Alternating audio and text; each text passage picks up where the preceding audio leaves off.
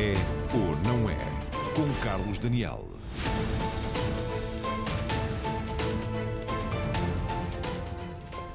Boa noite. O Estado português admite gastar na TAP, nos próximos anos, mais dinheiro do que aquele que já garantiu a toda a economia do país em resposta à crise pandémica. Ao mesmo tempo, preparou uma reestruturação da companhia aérea que prevê o maior despedimento coletivo a que o país assistiu em muitas décadas. 2 mil trabalhadores, com corte salarial também para a maioria dos restantes funcionários da TAP em direto neste programa para dizer se este é ou não é o plano certo para salvar a companhia. Vão estar especialistas em assuntos económicos, também em turismo e aviação, representantes de alguns dos principais sindicatos da TAP, além daquele que é desde 2017 o presidente do Conselho de Administração da TAP, Miguel Frasquilho, e também do Ministro das Infraestruturas e Habitação, que tutela precisamente a TAP, Pedro Nuno Santos. Boa noite a todos, bem-vindos. Para início de conversa e porque o mundo mudou muito este ano, vale a pena fazer desde já o nosso habitual raio-x com números que atualizam a situação da TAP. E vamos perceber, num primeiro momento, como há um contraste grande entre 2019 e 2020, quase uma descolagem é uma palavra simbólica que ali se coloca, em que houve em 2019 17 milhões de passageiros, foi mais uma subida, já tinha acontecido em anos anteriores, neste caso de 8% em relação a 2018, um resultado operacional de transporte aéreo positivo, já muito próximo de 60 milhões de euros, mas um resultado do grupo ainda negativo, acima dos 100 milhões de euros da TAP SGPS, a holding da TAP. A tal aterragem forçada, diria, em 2020 por causa da pandemia, de janeiro a setembro já um prejuízo acima de 700 milhões, estima-se que possa ir até aos mil milhões no todo do ano, com menos 11 milhões de passageiros só entre março e outubro, ou seja, a partir do mês em que se começou a perceber o efeito eh, da Covid-19, 84% de passageiros a menos em relação ao mesmo período do ano de 2019.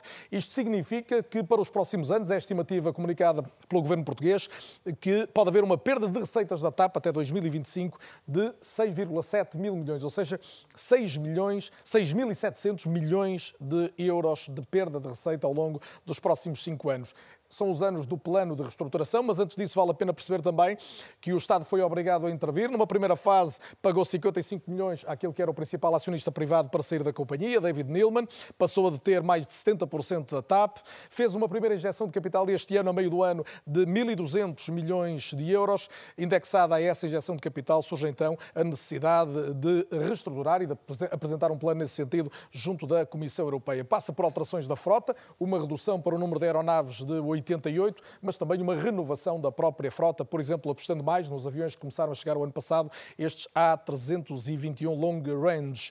Também uma redução do custo, já tem sido muito falada, vale a pena só sintetizar um corte de 25% da massa salarial, mas que não atinge os trabalhadores que ganham menos de 900 euros. Também suspensão de acordos de empresa, uma situação muito pouco eh, comum, e um número de despedimentos eh, redondo apontado eh, para os 2 mil na companhia, aos quais deverão ser somados os contratos a prazo não renovados. As ajudas previstas pelo Estado têm um teto definido de 3.725 milhões de euros, sendo que se prevê um equilíbrio operacional, um break-even a atingir até 2023. Estes são alguns dos grandes números que ilustram a situação da companhia nesta altura. Vale a pena também, no lançamento deste debate, atender ao que foram as principais declarações dos últimos dias sobre o futuro da TAP.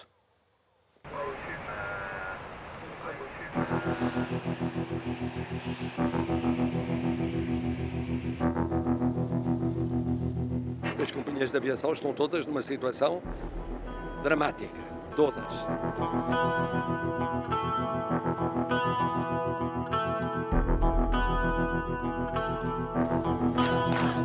Portugal! Somos Estado, somos Portugal!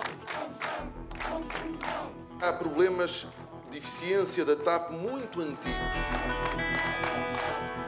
Os governos não podem ter só vontade política de resolver as questões dos bancos.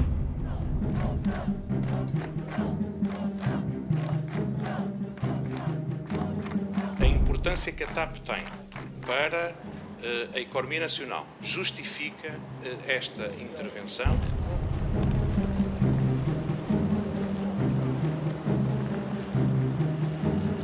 Se não for aprovado, tem que, tem que se fechar a TAP.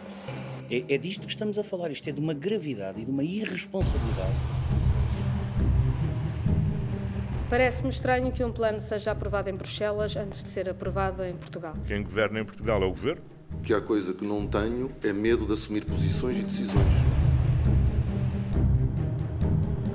300 euros por português, em média.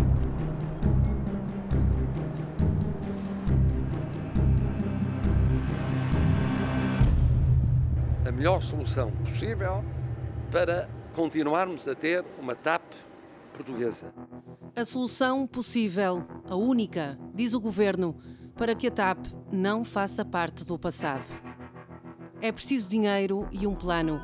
Reduzir a frota para 88 aeronaves, saída de até 2 mil trabalhadores por acordo ou despedimento, cortes nos salários que podem chegar aos 25% a quem ganha mais de 900 euros por mês.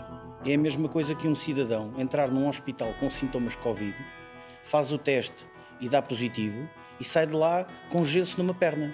Portanto, não tem nada a ver. É impossível considerar uh, o tamanho da catástrofe que isso representa. Vai afetar todos os trabalhadores. A quantidade de trabalhadores que poderão não ser afetados, digamos assim, é muito baixa, é quase ínfima, porque a generalidade dos trabalhadores ganham acima desse valor. Para além da redução de 2 mil efetivos, nós não fizéssemos a, a redução salarial, nós tínhamos ainda de despedir mais pessoas, entre 600 a 1000 eh, trabalhadores, cujo posto de trabalho é preservado porque é feita esta redução na massa salarial. Cortes a quem fica, que puxam comparações. A Lufthansa vai cortar 45% os salários dos pilotos, 45% dos salários dos pilotos e 20% o salário dos tripulantes. Estamos dispostos a ficar exatamente nas mesmas condições salariais e de regulamentação coletiva, de acordo de empresa, que os nossos colegas da Lufthansa. Estamos prontos a aceitar neste momento essas condições. Se assim é, se é verdadeiro esse argumento. Condições e mais um fator: dinheiro público. No total, a TAP pode vir a custar até 3.725 milhões de euros de forma faseada. Aos 1.200 já injetados, em 2021 a companhia aérea poderá precisar entre 970 a 1.100 milhões de euros. Nos anos seguintes, os valores de financiamento descem para entre 300 a 500 milhões por ano. Quando fazemos a avaliação do que é que custa uh, salvar a TAP, nunca podemos ignorar o que é que custaria deixar cair a TAP.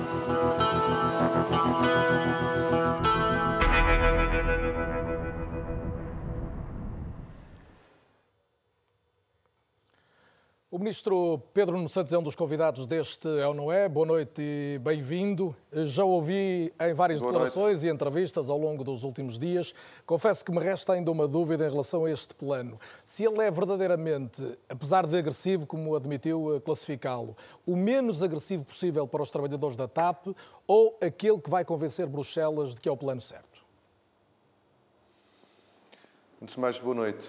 Boa noite e bem-vindo. Este plano de reestruturação é o plano de reestruturação que a TAP precisa para poder ser uma, uma companhia viável e sustentável a prazo. E esse é o nosso objetivo. Não há cá Bruxelas, não é, essa não é a nossa preocupação neste momento. A nossa preocupação era fazer o plano de reestruturação que é necessário para que a TAP seja viável e sustentável. Esse Mas é o a nosso Bruxelas objetivo. tem de aceitar, não é? Está convencido de que aceita este plano?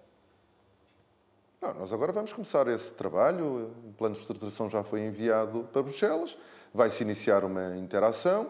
Nós fizemos um trabalho sério, mas, repito, a pensar na TAP e não na Comissão Europeia. E é assim que nós, obviamente, também vamos convencer a Comissão Europeia, porque aquilo que interessa aqui é a companhia que vamos ter. E o pior que poderia acontecer era nós termos uma companhia aérea que passaria ou sobreviveria durante este período de intervenção e chegávamos a 25 ou 2025 e voltávamos a ter os mesmos problemas que tivemos no passado. Fomos tendo no passado. Portanto, está convencido, já percebi, de que apresentou a melhor proposta para a TAP e se incluirá os seus trabalhadores. Por que é que o Governo não envolveu mais os sindicatos na negociação? É uma queixa que ouvi muitas vezes repetida nos últimos dias e que seguramente ouvirei mais vezes esta noite. Ah, não, vai ouvir de certeza, não só não nesta noite, como nos e próximos é que foi? dias. Uh, não, não eu, nós fizemos o envolvimento, foi um envolvimento possível, o plano de reestruturação demora o seu tempo a ser uh, desenvolvido. Nós não temos, nós temos poucos graus de liberdade, porque estamos perante um problema gravíssimo, e, e, e é nesse quadro de, de, liberdade restrita que nós podemos trabalhar com os sindicatos. E esse é um trabalho que vai continuar, não terminou e a nossa disponibilidade continua a existir, mas conscientes que não temos a, liberdade que gostaríamos de ter, porque a situação da empresa é de facto de, de muito complicada. Mas se me permita, há aqui pelo menos duas dimensões em que será possível atuar. Uma será, e já ouvi admitir isso, uh, envolver, por exemplo, os trabalhadores em, numa aceitação de maiores cortes, de, e já ouvi os pilotos, gostava que lhes pudesse responder dizendo que aceitam os cortes da Lufthansa, se foram de 45% que eles também assumem, e, e se isso implica, por exemplo, evitar alguns despedimentos. Não, é é, é, claro, nós, os, o Sindicato dos Pilotos fez uma proposta, essa proposta ainda tem de ser eh, avaliada, eu não posso dar aqui nenhuma resposta, porque ainda, ela ainda tem que ser avaliada e analisada, mas nós não excluímos tentarmos encontrar aqui alguns pontos de, de entendimento, da mesma forma que com os outros trabalhadores, foram, são, foram apresentadas alternativas ao despedimento. São alternativas duras, não são alternativas boas, na medida em que não há alternativas boas para eh, que correspondam a uma poupança que nós temos que de facto atingir para que o dinheiro de todos os portugueses a injetar na TAP não seja muito maior que aquele que já vai ser. E este é um equilíbrio difícil que nós temos de encontrar entre um redimensionamento de uma empresa para o nível de procura que nós vamos ter nos próximos anos e também o dinheiro que vai ser pedido a todos os portugueses para injetar na companhia. Este equilíbrio é muito difícil, como é evidente, mas nós temos que o encontrar e acho que no plano de reestruturação encontramos o melhor. Outras possibilidades em equação são as, as reformas antecipadas, as decisões por mútuo acordo? São outros fatores em equação que podem fazer variar o número Exatamente. das pessoas a despedir?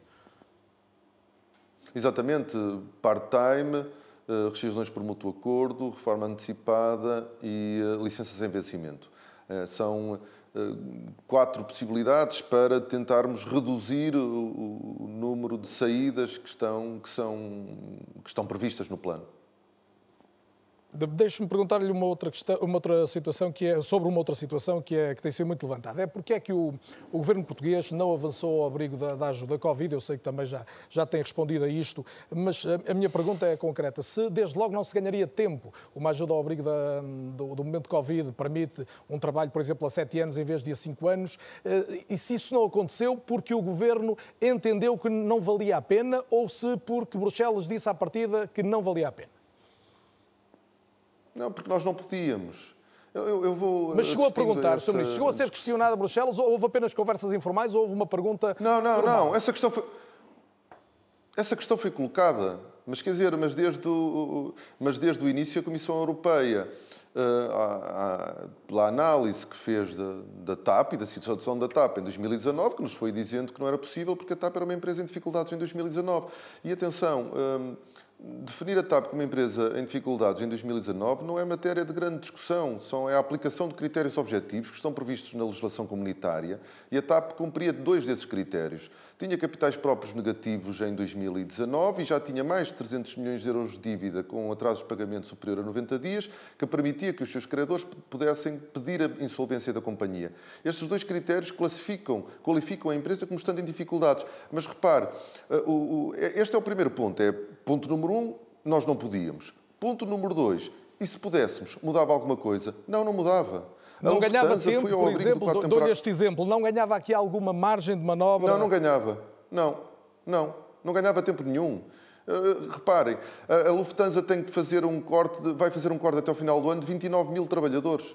É, é 20% da sua força de trabalho. Cortou ainda assim os salários em 45% dos pilotos e em 20% dos tripulantes a Ibéria também, a British Airways também, a Air France também, todas as companhias aéreas que estão a ser intervencionadas ao abrigo do quadro temporário Covid estão a fazer reestruturações severas porque, obviamente, aquilo que estamos a fazer é o redimensionamento das companhias aéreas para o mercado que temos e para o mercado que vamos ter. Sobre isso, mas porquê é que a TAP é, então, a única companhia europeia que, que não integra este, este, este grupo? Porquê é que a Comissão Europeia... Há, há, critérios diferentes. É muito lembrado o caso da Condor, a empresa não. de charters da Lufthansa, que teve que receber uma ajuda do não. Estado alemão. Mas eu deixo-me fazer a pergunta e eu deixo esclarecer a seguir. Recebeu uma ajuda do Estado alemão é de 300 mal. e muitos milhões em dezembro e conseguiu uma ajuda Covid já este ano acima dos 500 milhões. Isto não tem nada a ver com a situação da TAP é igualmente uma companhia em Exatamente, eh, exatamente.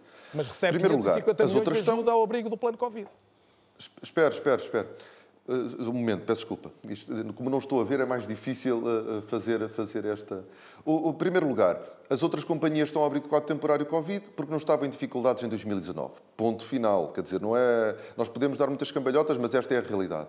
Ponto de vista da, da Condor, a Condor foi uma companhia que foi alvo de reestruturação, de, de um plano de reestruturação em 2019. As regras sobre o, o Rescue and Restructuring são muito claras. É uma vez de 10 em 10 anos. E, portanto, a Condor entra num plano de reestruturação e depois sofre, como também sofreu a, a, TAP, o Covid. O Covid adiciona, acrescenta ao plano de reestruturação que estava a ser executado por parte da Condor. Portanto, a questão não se colocava no caso da Condor, porque a Condor teve o plano de reestruturação aprovado em 2019. No caso da TAP, nós não tínhamos e, portanto, quando é avaliada a nossa situação, é uh, definida a empresa como estando em dificuldades em 2019 e é eh, alvo do, e vai ao abrigo do regime uh, resgate e reestruturação, julgo que é assim que se chama em português. Agora, a, a verdade é esta. Todas as companhias. Oh, oh, oh, peço, mas peço diga, desculpa, diga. peço desculpa, porque entretanto, entretanto, quer dizer, continuamos a bater nesta tecla como se houvesse como se o quadro temporário Covid fosse diferente. E, e, e, a verdade é que, eu já disse, a Lufthansa corta 29 mil os, os postos de trabalho, corta os salários em 45% dos pilotos e 20% dos tripulantes. A British Airways cortou um terço da sua força de trabalho. A Air France cortou 20% o número de trabalhadores. Quer dizer, e nós continuamos aqui à volta do, do, de uma questão que sinceramente não é relevante naquilo que está aqui em causa. Muito é bem, deixe-me só colocar-lhe então. Podemos questão... continuar neste debate, mas ele é inútil. Não, diga, mas era importante diga. perceber, porque há muita gente que tem dúvida e, como sabe, essa questão continua a ser levantada Mal. Em, em, artigos de opinião. Mas já explicamos em, mil vezes. Em várias Eu posso dizer porque é que ela é colocada tantas vezes. Mas, uh, Sabe porque é que ela é colocada tantas diga, vezes? Diga, diga. Porque há, há quem ache que há por aí um regime qualquer que permitiria uma reestruturação mais suave e, portanto, menos cortes e menos saídas. O que se esquecem é que, se por acaso isso existisse, e por acaso pudéssemos fazer isso, isso quereria dizer que nós teríamos de estar a injetar muito mais dinheiro do que aquilo que vamos injetar. E, portanto, a reestruturação que está, está a, dizer é que se tivéssemos é aquela... mais tempo, por exemplo, íamos injetar mais dinheiro, é o que me está a dizer. Mas eu, eu está a falar de mais tempo, eu, eu, eu, já ouvi também outras pessoas falarem nisso, eu ainda não percebi o que é, que é isso de mais tempo. Do que eu li, e posso dizer apenas temos... do que li, é que se fosse não... ao abrigo da Covid poderia eventualmente ser um plano a 7 anos e não a 5, mas corrigir-me-á se esta informação for, for errada.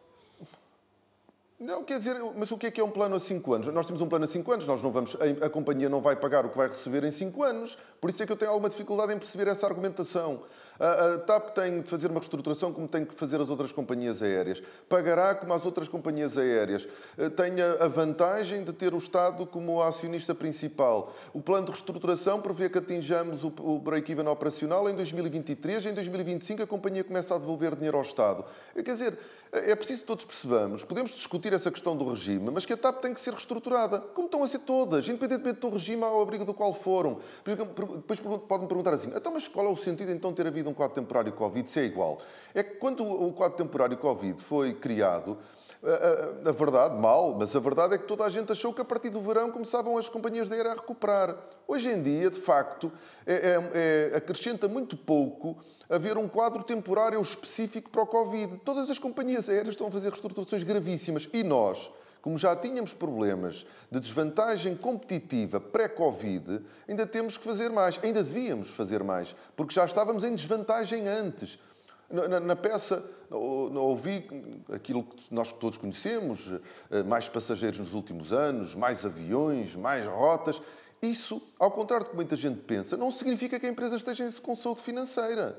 Nós conhecemos muitas empresas em Portugal que elas crescem, crescem, crescem até ao momento em que rebentam. E, infelizmente, a TAP estava num crescimento que não era sustentável e ao primeiro embate iríamos sofrer. Infelizmente, o embate foi muito profundo. E a, mas a reestruturação também é maior pelo que estava a acontecer nos últimos anos. Um crescimento exageradamente acelerado. Está a dizer é que a TAP já devia ter sido reestruturada nos últimos anos, aproveitando a onda positiva de, de procura, não. desde logo? Não, não, não, não é isso que eu estou a dizer. Eu admito que a TAP tivesse, tinha ineficiências, que, que tinha mais pilotos uh, por avião do que os nossos diretos concorrentes, tinha mais tripulantes por avião do que os nossos diretos concorrentes, portanto, tinha problemas de, de desvantagem competitiva, mas obviamente que houve aqui uma tentação uh, da, do, da, da, do, acionista privado em uh, fazer crescer, para não usar palavras mais corriqueiras, fazer crescer excessivamente a TAP na expectativa de mais facilmente conseguirem sair e realizarem uma mais-valia. Só que a verdade é que isso criou-nos um problema maior agora que temos que fazer o ajustamento da companhia. E o, e o Estado, enquanto não, acionista de referência, é... também não conseguiu evitar que isso acontecesse. É certo que eu tenho aqui o Dr. Miguel Frasquilho, que já, já vai falar mais sobre isso, mas o Estado não deixou não, de controlar, do ponto de vista da administração, o rumo estratégico da TAP. Não conseguiu. Mas não, mas não a gestão da companhia. A gestão da companhia ficou sempre da, da responsabilidade do acionista privado, como é sabido. Nós tínhamos um controle do ponto de vista estratégico, mas do ponto de vista da gestão, nós não tínhamos. Não tínhamos, aliás, ninguém na Portanto, a gestão passava quer pela questão salarial, quer pela questão da, dos investimentos. É o que está a dizer. Eu, portanto... eu, eu, eu dou-lhe um... Sim, sim. Sim, o, o, número de aviões que foram adquiridos pela TAP foi superior ao que estava no plano estratégico. Isso leva-me a perguntar se o senhor não se arrepende em momento nenhum de, de ter havido uma reversão do, do negócio.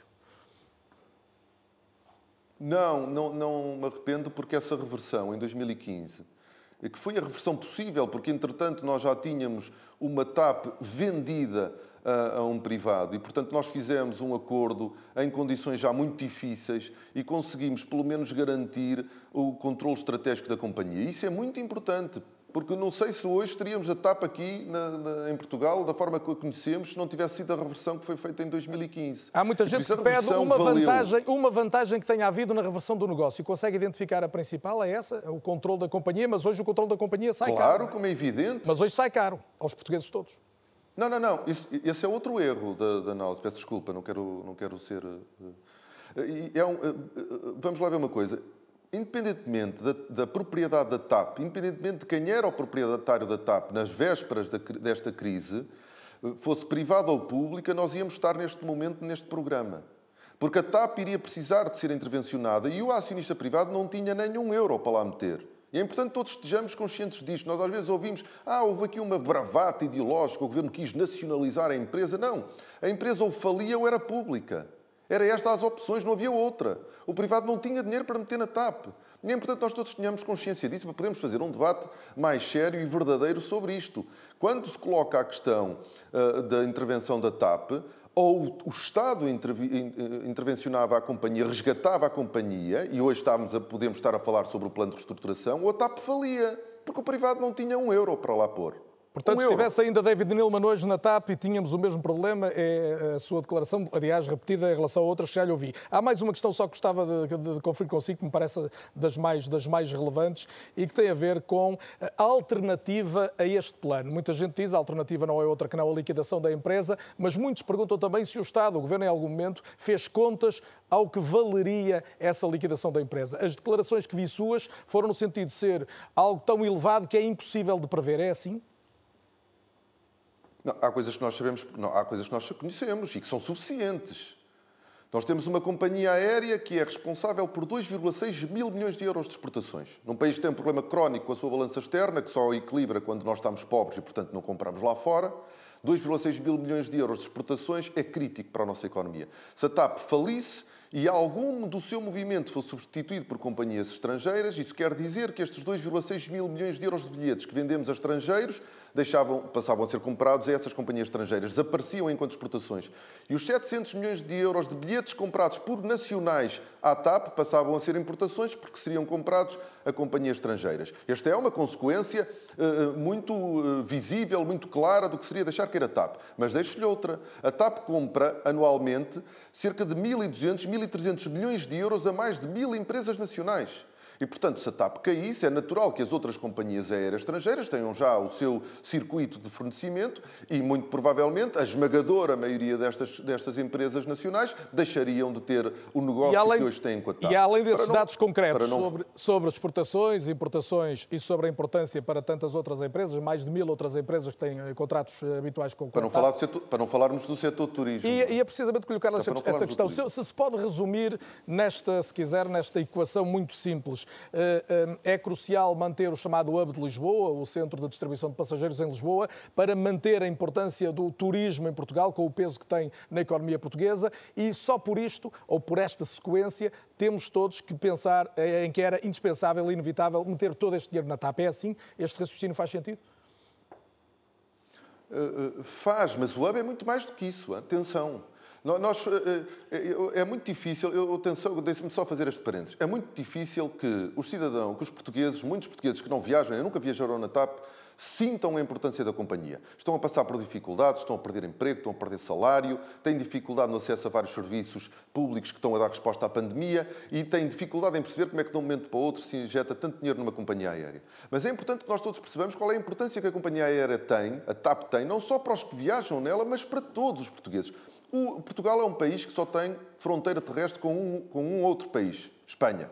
Somos periféricos no quadro europeu e temos uma grande história uh, no Atlântico. E esta mais-valia, não só esta situação periférica, como a nossa relação com o Atlântico, é fundamental ser preservada e só é preservada se nós tivermos uma companhia aérea de bandeira nacional. O hub é uma fonte de riqueza importante. O, o, o, hub, o negócio do hub é o negócio de todas as companhias de, de, aéreas de bandeira. É o negócio da Ibéria, é o negócio da Air France, é o negócio da Lufthansa, é o negócio também da TAP. Nós, nós somos a primeira companhia aérea europeia, a líder, na ligação da Europa com o Brasil e na ligação da Europa com mais 10 países africanos. E, nos últimos anos, temos crescido a 30% na ligação com os Estados Unidos da América. Nós somos uma companhia aérea, eu costumo às vezes dizer que é maior do que o seu próprio país. Nós vamos buscar passageiros ao outro lado do Atlântico e distribuímos pela Europa. Isto é uma, um ativo de grande importância para Portugal. Obviamente que o setor de turismo também beneficia desta dimensão uh, da TAP, mas é muito mais importante uh, do, que é, do que apenas para o turismo. A TAP é de facto estratégica e não é por acaso que o governo se tem empenhado em salvar a TAP. Uma última questão, a única que lhe vou fazer mais política, mas é relevante até porque o senhor vai ter que continuar a liderar este, este processo. Como é que sai a sua relação com o Primeiro-Ministro? E é por esta questão mais orgânica do que por uma questão pessoal, deste, desta desinteligência pública que houve? Nós vamos continuar a trabalhar normalmente. Nós temos conseguido, eh, ele como Primeiro-Ministro, e eu como Ministro, agora e antes como Secretário de Estado, dos Parlamentares, eh, temos eh, conseguido fazer muitas coisas importantes no país e vamos continuar a fazer em conjunto. As discordâncias, esta, esta teve espaço público, mas as discordâncias fazem parte e nós temos que saber viver com elas e lidar com elas com mais naturalidade do que aquilo que nós normalmente fazemos. Bom, esta foi pública, foi pública e vivemos com isso e seguimos em frente. Nós temos é um problema muito mais grave em mãos e vamos conseguir resolvê-lo. Não se sente depois humilhado nem particularmente visado? É, quer dizer, isso. Eu, visado, não é visado nem deixar de ser visado. Tenho um trabalho para fazer e vou fazê-lo de forma empenhada e competente, que é assim que sei fazer. Ministro Pedro Nuno Santos, boa noite e muito obrigado por ter estado em direto na RTP. Obrigado, eu. noite no É ou Não É. Deixou uma série de elementos eh, que seguramente vamos debater ao longo dos próximos largos minutos ainda para ouvir os restantes convidados, e são vários. Um deles, já o disse, é o Presidente do Conselho de Administração da TAP, caminha para um final de mandato, já está na companhia desde 2017. Dr. Miguel Frasquilho, boa noite e bem-vindo também. Eh, decorrente disto que ouvíamos do, do Ministro Pedro Nuno Santos, ele deixou aqui em aberto uma possibilidade de negociação ainda, que envolva não só os, os elementos internos internos da, da, empresa, os sindicatos desde logo, mas também eh, naquilo que vai poder ser tratado a nível da, da Comissão Europeia. Eh, está eh, tranquilo quanto a quem vai negociar? É que pode ser muito, muito importante para o ganho que ainda possa haver nesta negociação. Quem vai negociar isto com Bruxelas? Boa noite, antes de mais. Muito obrigado pelo, pelo convite para aqui estar. Boa noite aos restantes elementos que me acompanham aqui, os meus companheiros de, de painel. Um, uh, e eu queria, eu queria dizer que estou, sobretudo, tranquilo relativamente ao plano de reestruturação que foi elaborado pela TAP. É um plano que é. O senhor participou é um plano. é? Sim, eu sou Bastante. o primeiro subscritor é o primeiro. do plano. E, portanto, é um plano que é bastante que nós sabemos que é bastante duro, é um plano que sabemos que é muito exigente, uh, mas é um plano também que uh, é sólido, é conservador e que, do nosso ponto de vista, verifica as premissas uh, para ser entregue e apreciado de forma positiva em Bruxelas.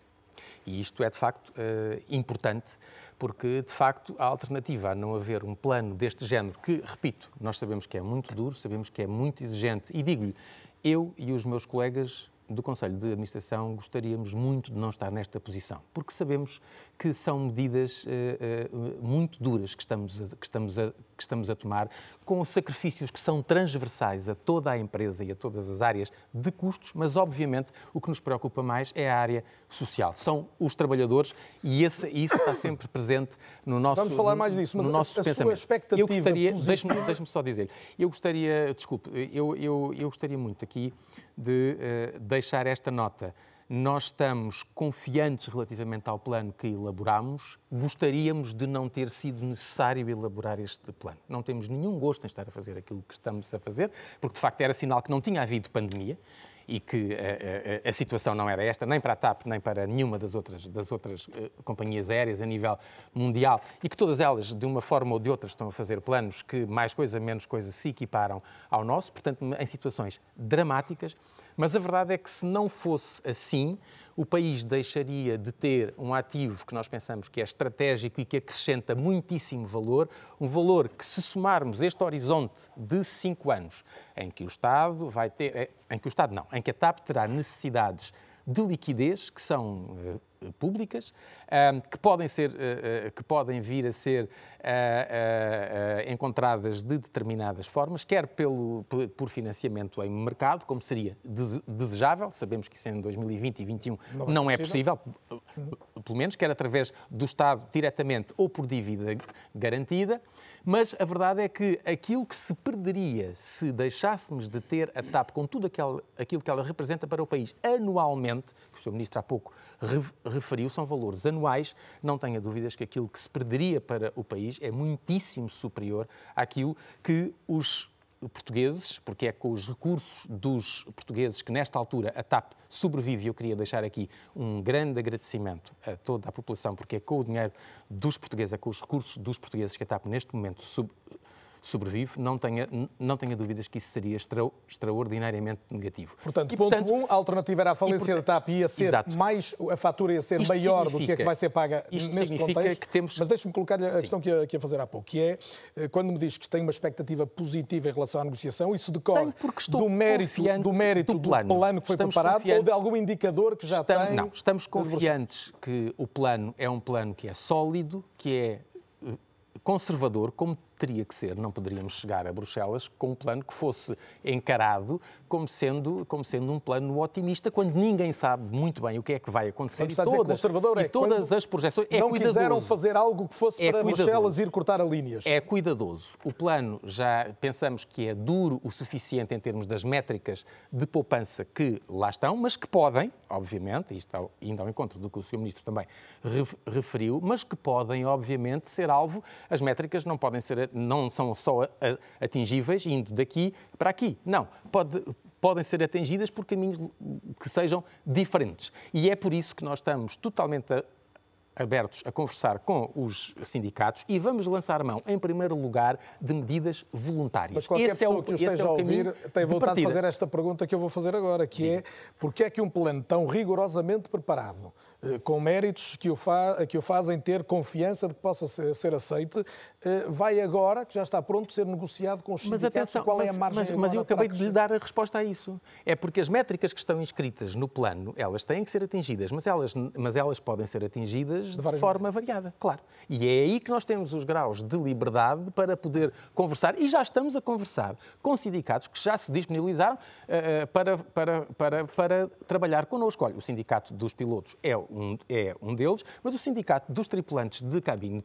também. E há matérias como por exemplo, o trabalho a tempo parcial, as licenças não, não remuneradas de longo prazo, rescisões por mútuo acordo, uh, uh, mesmo as reformas antecipadas, que eu gostaria muito que tivessem a maior adesão possível. Porque isso evitaria, obviamente, que as outras medidas não voluntárias tivessem que Vamos ser aplicadas então ver como é na que dimensão. Os sindicatos olham para isso. Convidamos o Sindicato dos Pilotos. Não houve disponibilidade do, do Presidente do Sindicato de estar presente hoje e também não indicou ninguém que pudesse representá-lo. E seguimos em relação aos, aos profissionais da TAP via institucional. Temos, por isso, Hoje connosco André Teives, do Sindicato dos Técnicos de Handling e representante também da plataforma de sindicatos Pessoal de Terra e, através de videochamada, Henrique Louro Martins, que é o presidente do Sindicato Nacional do Pessoal de Voo da Aviação Civil. Começo por André Teives, que está aqui em estúdio. André, boa noite e bem-vindo também. Já ouviu aqui uma série de referências em relação à abertura para negociação com os sindicatos. Eu eh, começo por lhe perguntar o que é que sabe, se é que sabe alguma coisa do essencial deste plano.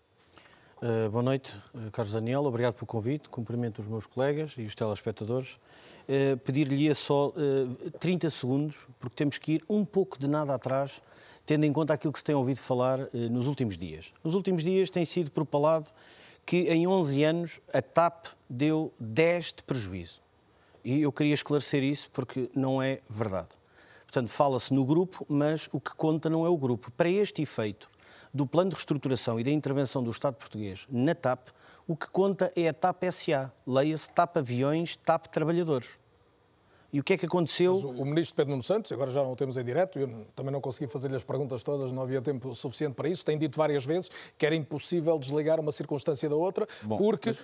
o afundar, se me permite a expressão, da SGPS, da holding, implica, teria danos imediatos na, na transportadora. No Carlos Daniel, já vamos lá, já vamos ver o que é que afundou porque uh, a TAP SA... Mas o que o senhor está a dizer, deixe-me só perguntar para clarificar, que depois as pessoas podem perder-se no meio disto, é que acredita que era possível, e, e Miguel Frasquilho pode responder isso eventualmente, que era possível convencer a Comissão Europeia a aceitar uma ajuda apenas à TAP Transporte Aéreo, que tem tido resultados melhores, do que ao grupo que tem tido maiores dificuldades em recuperar. Claramente.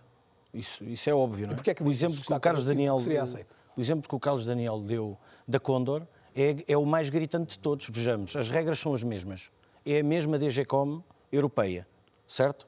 Portanto, se a Condor recebeu 550 milhões de euros, e não é porque foi reestruturada, ela foi resgatada no final de 2019. Não chegou à fase da reestruturação, porque isto são dois momentos: é resgate e reestruturação. Portanto, a TAP foi resgatada e agora vai negociar com a Comissão Europeia a reestruturação, que, que há de vai até 2025, ok? A Condor não chegou a isso. Ou seja, a Condor estava falida em 2019 por força da falência da Thomas Cook e recebeu 380 milhões para não fechar portas, em dezembro.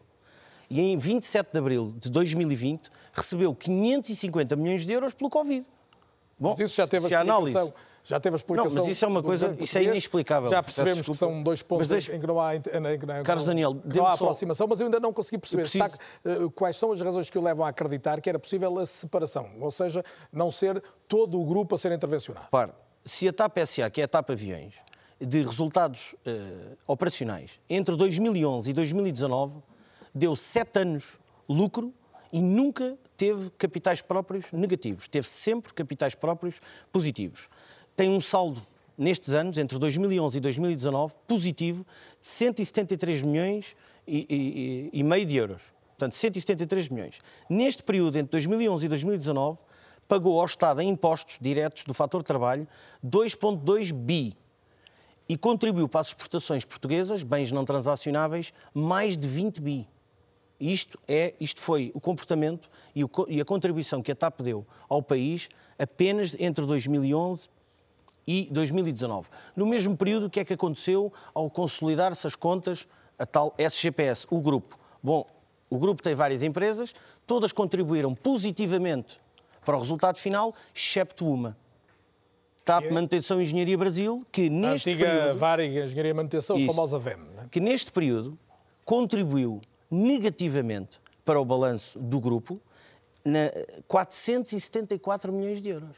Eu pergunto o que seria a TAP sem este, este peso e, e, sem este negócio ruinoso. Quer dizer, os trabalhadores da TAP, e os, os resultados mostram, mostram isso, claro que não são muito bem pagos, nem mais bem pagos do que as nossas congêneres, isso fica claro, porque o resultado operacional é os custos versus receitas. Se ela esteve sempre no verde, quer dizer que não tem os custos acima Eu uh, não do me esqueço da pergunta sobre o plano e o que sabe do plano, mas Miguel Frasquilho não consigo deixar de, de lhe perguntar uh, se de facto há um único buraco negro na TAP que se chama Engenharia e Manutenção no Brasil e que se isso tivesse sido resolvido, e até há informação do Governo de que está hoje em vias de estar equilibrado finalmente. Então a TAP está hoje com um problema é um... terrível, quando o seu maior problema dos últimos anos estava em vias de ser resolvido. E é um dos ativos, é um dos ativos que vamos, temos intenção de vender, de facto. A TAP ME Brasil, que pode estar operacionalmente equilibrada, mas tem de facto um lastro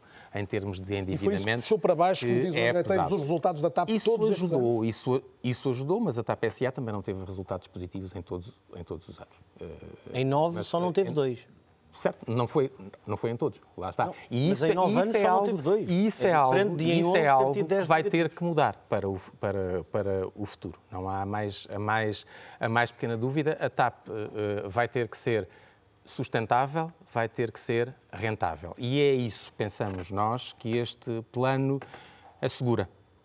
Assegura, desde logo, que em 2023 o resultado operacional passa a ser equilibrado e positivo a partir daí e assegura também que em 2025... Isso também é uma prova de fé, porque e há aqui, como sabemos, muitos não, fatores não é imponderáveis nesta altura. Não é, não é uma, não, não, não é uma prova de fé. Vamos, vamos lá ver. O plano é, é feito e é elaborado baseado em premissas. E, portanto, são essas hipóteses de, de, partida que eu acho que também credibilizam o, o tem que ser, eu não estou a dizer que, que não tenho. Agora, são premissas do género, Sim, existência nós, de uma nós vacina, conhecemos, nós não aumento da procura claro, que não conseguimos definir quem nesta dera, altura. Quem me dera que a, a, recuperação fosse tão melhor do que aquela que está projetada, que nós, que nós tivéssemos que rever as projeções em alta e, ter, e teremos toda a disponibilidade para o fazer, caso assim seja. E espero que seja assim de facto, porque isso é bom para toda a gente. Vamos tentar perceber. Agora, mas deixe-me deixe só concluir. É que uh, uh, está também previsto que em 2025 a TAP uh, gere re recursos próprios tais que lhe permita começar a pagar dívida.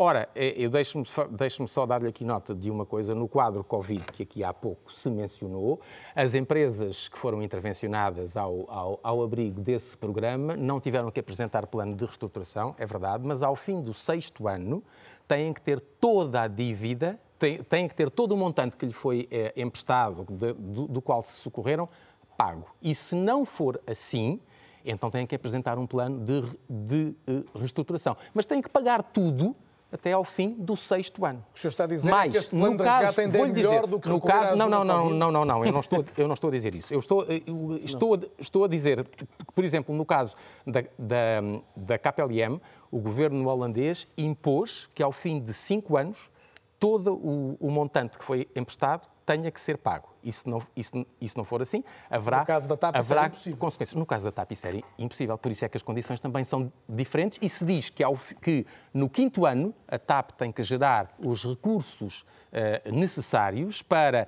sem uh, necessidade de financiamento, como acontece até aí, comece a pagar dívida. Portanto, é disto, é disto, é disto que estamos a falar. Agora, é por isso que essas empresas também estão no fundo, a reestruturar. Elas não são obrigadas a reestruturar. Não, não são. Mas elas sabem que se não o fizerem, não vão conseguir cumprir as premissas do plano do, do contexto Covid. Voltemos ao plano e à questão sindical. Junto a esta conversa também Henrique Louro Martins, presidente do SNP VAC, o Sindicato do Pessoal de Voo da Aviação Civil.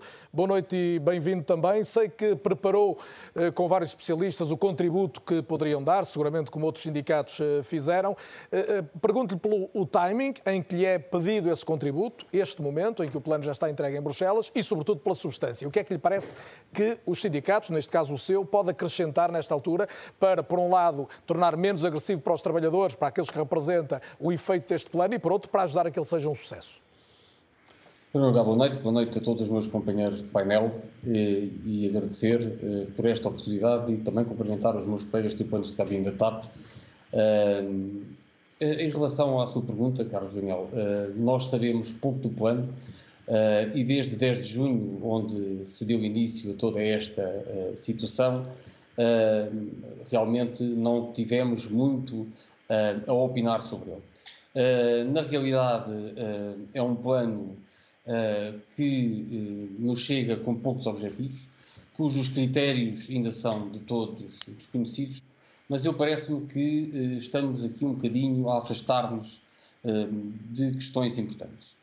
Eu acho que os trabalhadores da TAP estão aqui a ser um pouco utilizados como bode expiatório uh, para justificar os prejuízos que a TAP vem tendo nos últimos anos. Digo isto não só falando da VEM, eh, como já o meu colega André teve, teve a oportunidade de falar, mas também de outros negócios que foram feitos pela empresa e que, enfim, nos levaram para, para esta situação. Eu ouço diariamente comentadores a abordarem o tema da nossa companhia, mas ouço muito pouca gente a falar das pessoas.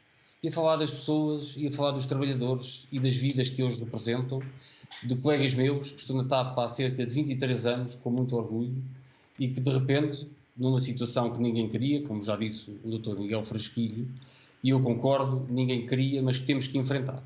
Mas temos que enfrentar aqui com seriedade e com objetividade. Os tripulantes de cabine representam 6% do custo operacional da companhia e estamos aqui em vias de ter, eh, de poder ter aqui um despedimento de cerca de 750 pessoas.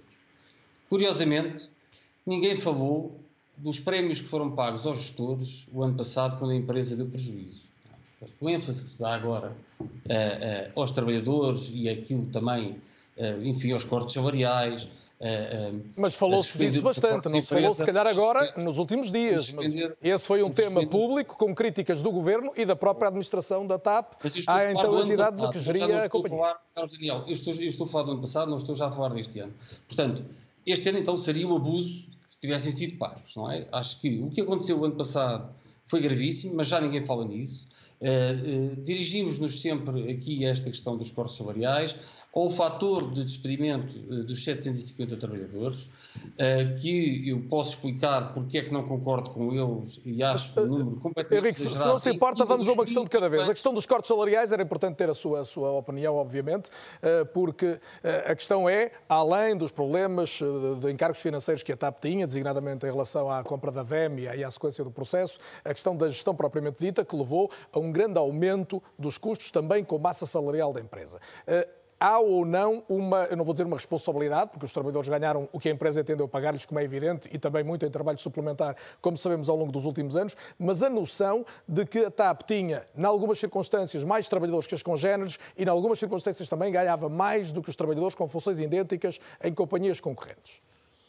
Não, não. Não, e, e explico-lhe já por aqui rapidamente, até para dar oportunidade aos outros colegas de painel, porque o tempo nestas, nestas coisas é sempre curto. Agradeço. Os tripulantes de cabine, ora essa, os, os tripulantes de cabine não ganham mais do que a média europeia. Não ganham mais do que uh, uh, uh, os seus colegas, por exemplo, da Lufthansa, por exemplo, da Ibéria, por exemplo, da, da, da Air France. Não ganhamos mais. Para ter uma ideia, o tripulante de cabine entra na TAP para ganhar cerca de 600 euros agora já foi reposto para o salário mínimo nacional, mas quando um tripulante entra na companhia, é este o salário que ganha. Não parece que por aí uh, uh, possamos uh, ir de encontro a esta declaração de que os tripulantes são mais bem pagos do que são pagos os outros, outros, outros nossos colegas por essa, por essa Europa fora. E quando é dito quando que há, por exemplo, mais 20 profissionais por avião do que há numa companhia idêntica? Não, Na Ibéria, não, por exemplo. Vamos lá, vamos lá então esclarecer 20%.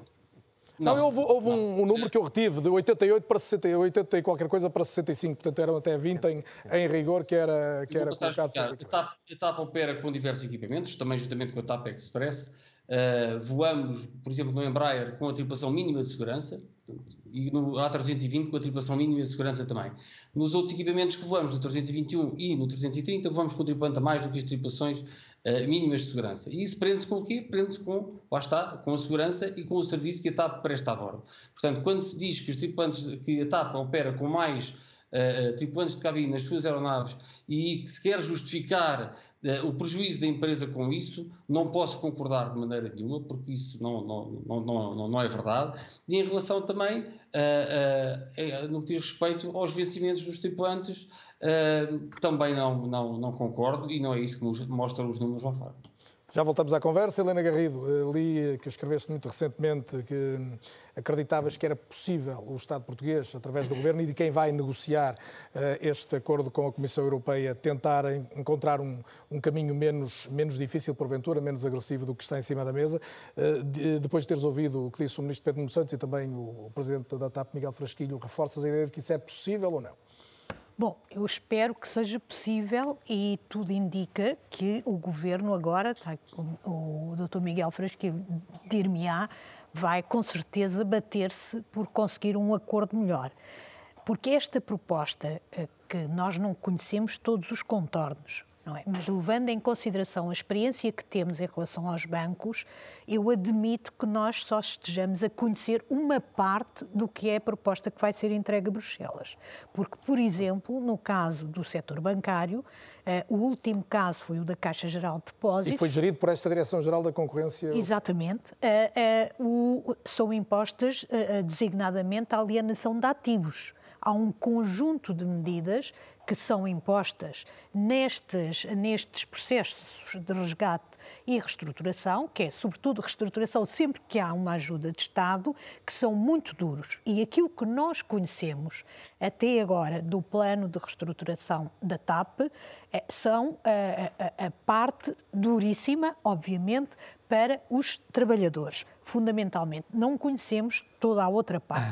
E se é esta parte apenas, eh, diria que eh, não pode ficar por aqui e a Comissão Europeia, levando em consideração tudo o que nós conhecemos que têm sido os planos de reestruturação que nós sofremos bastante no setor da banca na era da Troika e até depois com o aumento de capital da Caixa Geral de Depósitos, não pode ficar por aqui.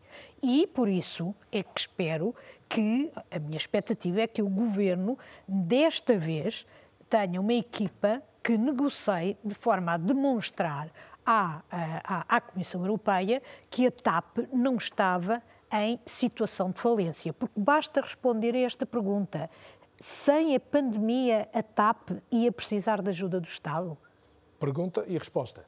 Eu penso que todos nós responderemos que não. não. Não é? Óbvio que não. Todos nós responderemos que que, neste momento a TAP, a TAP, O senhor acha que sim?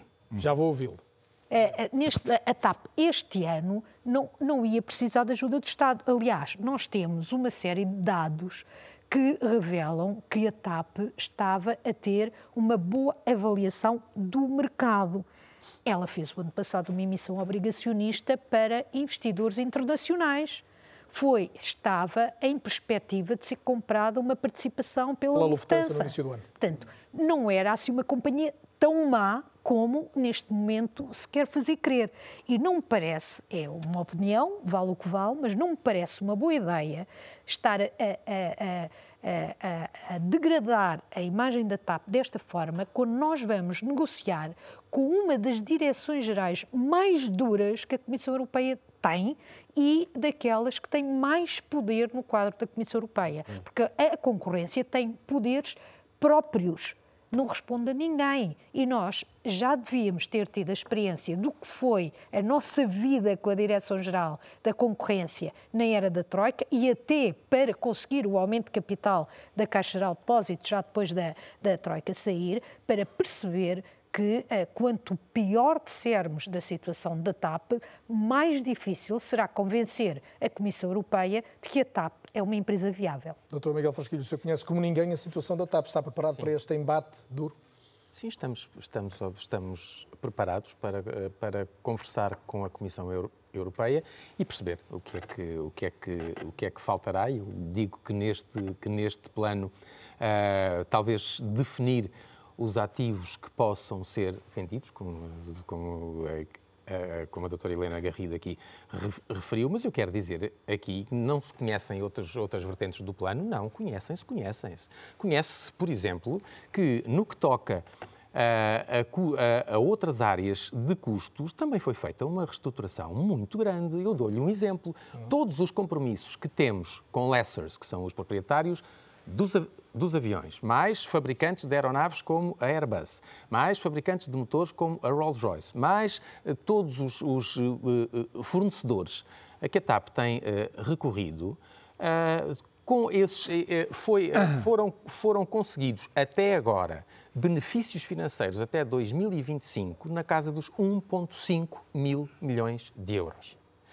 As, eh, os cortes brutais. Está a falar eh, Estou a fornecedores, falar empresas de leasing de também. leasing, exatamente. Isso já há um Eh, corte estimado de já, 1,5 cerca de milhões. 1,5 benefícios financeiros até, dois, até 2025 de, de cerca de 1,5 mil milhões de euros. Sabemos também que na área laboral, que é aquela que é mais dura, mais.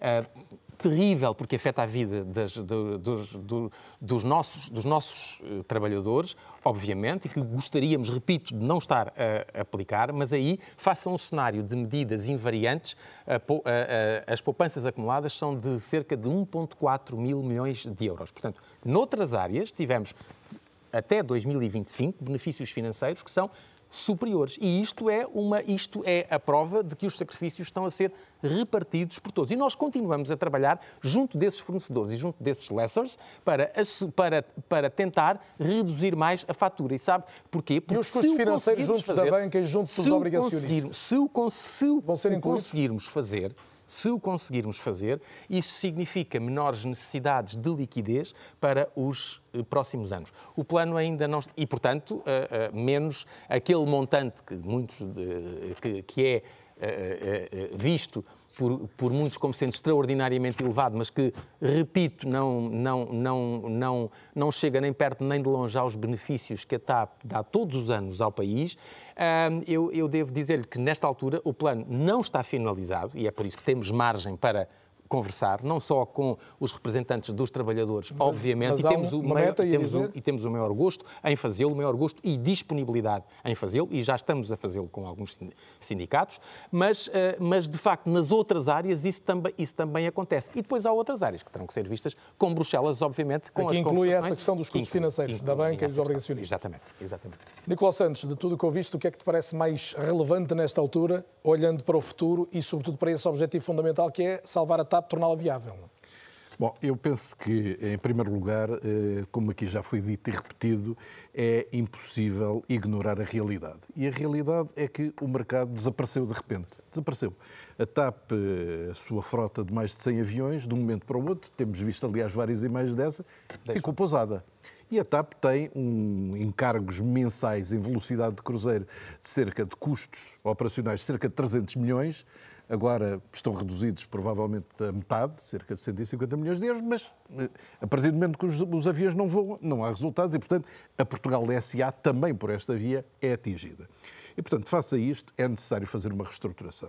Essa reestruturação, independentemente das imposições de Bruxelas, visam aquilo que me parece essencial, que é garantir que o país continue a ter uma companhia que é estratégica, não só pelos impactos que tem em toda a sua eh, economia, mas estratégica do ponto de vista de pensamento do país, de, de possibilidade de fazer ligação às suas comunidades eh, de imigrantes, aos países de língua oficial portuguesa, que pode atuar, por exemplo, em situações de emergência, como agora, para ir buscar vacinas, etc. Portanto, rejeitas a partir da ideia de que a TAP está a, dar um, a garantir um serviço que outras companhias garantiriam no essencial? Eh, eu, eu, penso que há um conjunto de serviços que algumas companhias também poderiam fazer, mas acho que há grande parte das, das funções da TAP não, não serão seguramente cobertas por outras companhias. Não serão. E em relação à gestão recente da TAP, que é a questão porventura mais controversa e que nos traz aquela pergunta que a Helena fazia: se não houvesse pandemia, para onde é que caminhava a TAP e se ia precisar ou não, já é uma segunda questão de uma ajuda do Estado. Bom, uh, Deixa-me dizer só, só, uma coisa. Eu, eu, penso que neste plano uh, está, uh, como já foi dito, enfim, por várias pessoas, eu acho que está a tentar haver uma repartição dos sacrifícios uh, por várias áreas da companhia e que atinge também as pessoas, obviamente, mas por várias áreas da companhia. E já agora, o ministro Pedro Nuno Santos disse uma coisa hoje, li uma notícia na Lusa sobre isso, de que também a administração, todos os seus administrativos, terão um corte de cerca de 30% do seu salário para acompanhar estes sacrifícios. Parece muito bem e acho que é um sinal inequívoco ah. de, de. Também enfim, dificilmente de... podia deixar de ser claro. assim. Claro. Enfim, mas às vezes, noutras situações, às vezes não acontece. Não acontece sempre, é verdade. Há, há quem saia com paraquedas milionário quando as Agora, coisas eu, estão a cair. Eu, Nicolau, se me, se, me, se me, permite, porque eu sou visado nessa, nessa, nessa, nessa declaração, deixe-me deixe dizer-lhe, eu não queria aqui falar sobre questões salariais na, na TAP, mas sobre a administração posso fazê-lo. Uh, desde o, o início do layoff, que os cortes de salariais na administração têm estado sempre acima, têm sido sempre maiores do que para a generalidade dos trabalhadores. E assim continuará a ser nos próximos anos. Há um exemplo que tem que ser dado. Muito bem. E agora já não me lembro exatamente do que é que estava a e, eh, Desculpa. a- A questão era sobre a gestão da TAP recente. Tu depois eh, foste buscar essa, essa informação de- em relação ao, ao- ao imediato do plano e à distribuição. Estavas a falar de uma distribuição equitativa Estamos a do falar da sacrifício, gestão, no fundo. da gestão do tempo. A minha pergunta era sobre isso. Da- estavas- A gestão privada? A gestão Sim, privada? sobretudo a gestão no tempo mais recente, que levou a um- a um crescimento da operação, mas que eh, levava ou não a TAP. No fundo, se quiseres, a pergunta que, que, que fui percebendo ao longo da, da preparação deste programa é até que ponto se cresceu demais ou se estava a viver apenas uma dor de crescimento, não é? Bom, eh, a gestão privada dizia que eh, os prejuízos que aconteciam e que tinham também a ver pelo, pelo passado acumulado em matéria de prejuízos, que os prejuízos que ocorriam tinham a ver exatamente com uma estratégia de, eh, de preparar o futuro e de responder ao aumento extraordinário da oferta que estava a haver. Esse aumento extraordinário da oferta tinha a ver muito com o turismo, com as correntes de turismo que estavam a chegar a Já percebemos que o acionista-Estado não está nada convencido disso, pelo que ouvimos há pouco dizer o ministro Pedro Nuno Santos, não é? Bom, mas, mas eu penso que 50%, segundo os números, 50% dos turistas eh, que chegavam a Portugal vinham pela TAP e, portanto, parece-me inequívoco que o crescimento da TAP acompanhou eh, e tentava responder a, a esta situação. Agora, há quem diga que efetivamente a TAP deu passos maiores do que, do que a perna e que efetivamente isso estava a impactar eh, negativamente a companhia eh, em termos de, de custos. É sempre difícil dizer, sobretudo para quem está de fora, se isso foi assim, se não foi assim. Agora, eh, eu penso é que eh, a TAP, como disse, é uma empresa estratégica para o país. É uma empresa que, neste momento, infelizmente, devido às condições do mercado, tem de ser redimensionada e tem de ser redimensionada para ser salva, para continuar a funcionar. Hum, Eu lembro-me que há uns anos estava eu no grupo Empresa, perante a situação de crise que se viveu entre 2011 e 2015, nós próprios jornalistas avançámos com uma proposta de corte salarial a toda a gente tinha, que ganhava mais de 5 mil euros brutos, um corte salarial de, de 10%. E isto, é, eu penso que é um exemplo fundamental para dar, para tentar salvar uma empresa. É evidente que neste quadro, tudo o que puder ser feito para minorar os despedimentos na empresa é fundamental.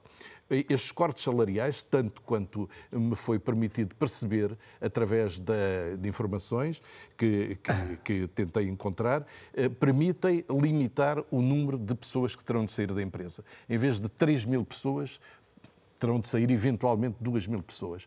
E se houver as tais medidas, como eh, pessoas que queiram trabalhar em part-time, ou reformas antecipadas, ou outro tipo de, de matérias, este número pode ser eventualmente minorado. Agora, não podemos ignorar a realidade. Realmente estamos a viver uma situação dramática em todo o setor da aviação. Ainda recentemente tive informações de pessoas que viajam entre Portugal e, e- e os Estados Unidos, por exemplo, e os aviões vão com parte da- da- da- das cabines às escuras. Deixa-me porque- então perceber porque é que Sérgio Paulo Brito, outro convidado e que já percebi há pouco que estava, estava, eh, já teve vontade de intervir algumas vezes. Sérgio Paulo Brito é gestor de empresas de turismo, autor de um livro TAP que Futuro e Como Chegamos Aqui, que é uma das, se calhar são as duas questões que no fundo resumem o, o programa de hoje, é porque chegamos a este ponto e, e qual é o futuro que, que é preciso para a TAP. Eh, Mas há pouco dizia que, estava, que não estava em sintonia quando eh, todos admitiriam que a TAP só precisou do Estado por causa da pandemia. Na sua perspectiva, a TAP caminhava para um abismo e, e por isso iria sempre precisar de ajuda? Quer dizer, vamos lá ver, eu não, eu não uso expressões como caminhar para o abismo e coisas assim no género. A expressão é minha e Pois, a sua, mas fica então, assumida. Para já há uma coisa... É uma metáfora, obviamente. E como o Sr. Presidente da, da TAP está aqui, há uma coisa que, que o Sr. Presidente gostava que dissesse esta noite, que a TAP vai passar a publicar regularmente os indicadores da gestão profissional que todas as empresas cotadas em bolsa publicam e que a TAP esconde. O Sr. Ministro disse hoje que o plano de reestruturação a TAP faz striptease. Eu digo-lhe que em matéria de informação das pessoas, a TAP veste burca. Não se vê nada. E, e é curioso. E para quem está em casa perceber o que é que Não, está a dizer, isso significava saber, por exemplo, o quê? Olha, coisas. ah, ah, para já, saber. Porque o número de aviões e o número de passageiros diz muito pouco. A métrica que se usa é o passageiro quilómetro. Quer dizer, que é um passageiro que viaja um quilómetro. Porque um passageiro que vai ao Porto não pode ser comparado com um passageiro que vai a Nova York. Sim, ou Maputo, por exemplo.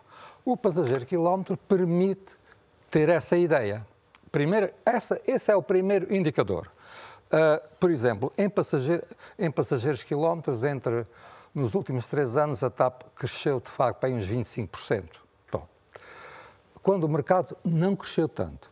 Mas sem esses indicadores. Depois, o outro é o, a Mas taxa pegar, de ocupação. pegar nessa, nessa, nesse exemplo, por exemplo, para ir à minha questão. Se a TAP cresceu, designadamente até num indicador que considera sim, importante, acima de outras companhias, porquê é que o senhor há pouco dizia que não concordava que, tirando o caso da pandemia, a TAP precisaria de qualquer forma de uma ajuda do Estado? Isso aí é preciso recuar um bocadinho. Não sei se pode projetar aqueles slides que eu lhe dei. Sim, mas... nós temos os slides, mas eles serão ilustrativos, Pronto, até pronto, porque têm informação muito, muito pormenorizada Vamos lá, e vamos mais lá, importante vamos é, o lá que, é o que nos disser. Vamos lá saber. A TAP tem um cadastro, quer dizer, vamos lá ver que não podemos. Tem um ignorar. histórico. Um histórico, pois. Agora a palavra dura foi sua. Não, cadastro entre aspas. cadastro entre aspas. Eu, eu, eu tenho um amigo que diz que quem está no Facebook devia ir para o registro criminal. Pronto. Vamos lá ver. A TAP, quanto foi uh, de administração pública e gestão pública entre 1975 e 2015, teve 2.498 uh, euros de resultado líquido, negativos de resultado líquido acumulado. Durante os Quantos?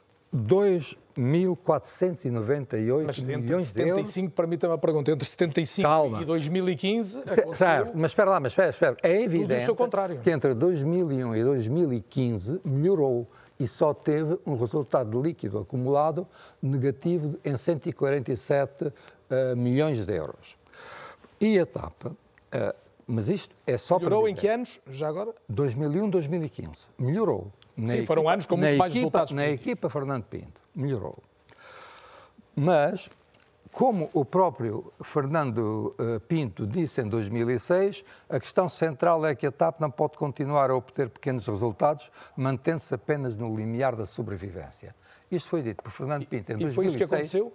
O que aconteceu é que ele apresentou um programa muito ambicioso de rigor na TAP. E no ano seguinte comprou a VEM. Não, não, não, não. No ano seguinte, o governo tirou-lhe o tapete. Pronto. era- mas era dizer, e acabou o isso. rigor, atenção, acabou o rigor na TAP. O rigor de Fernando Pinto nos primeiros seis anos acabou nesse momento. Mas Fernando Pinto esteve até 2018. Pois. 2015 para já, que é aquilo que me interessa. E o Fernando Pinto, a partir daí, como ah, se Camões fosse vivo, dizia que o fraco acionista faz fraca a forte gestão.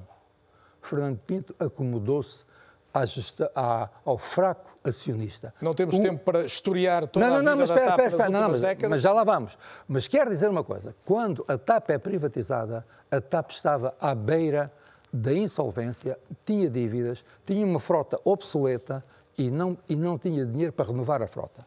A privatização da TAP pelo governo de Passos Coelho foi precisamente para evitar este plano de reestruturação. Era dizer ao privado, reestruturas tu. Pronto. E apareceu o Nilman, e atenção, e aqui há uma coisa que ainda ninguém disse, e que é muito importante. O Nilman não é um capitalista, é um, é um empreendedor que arrasta financiamento. E o projeto do, do Nilman, da, da Azul, comprar a TAP, era, resultava de um acordo estratégico com o grupo chinês da HNA, que era o financiador e era parceiro estratégico ligando o, o- a China à América Latina via Lisboa. Portanto, era um projeto ambicioso e que tinha financiamento, tinha músculo financeiro. Mas isso não aconteceu porque essa empresa desde logo também faliu. é? Mas espera, ora, aí está, calma, calma, calma. Vamos lá, já lá vamos.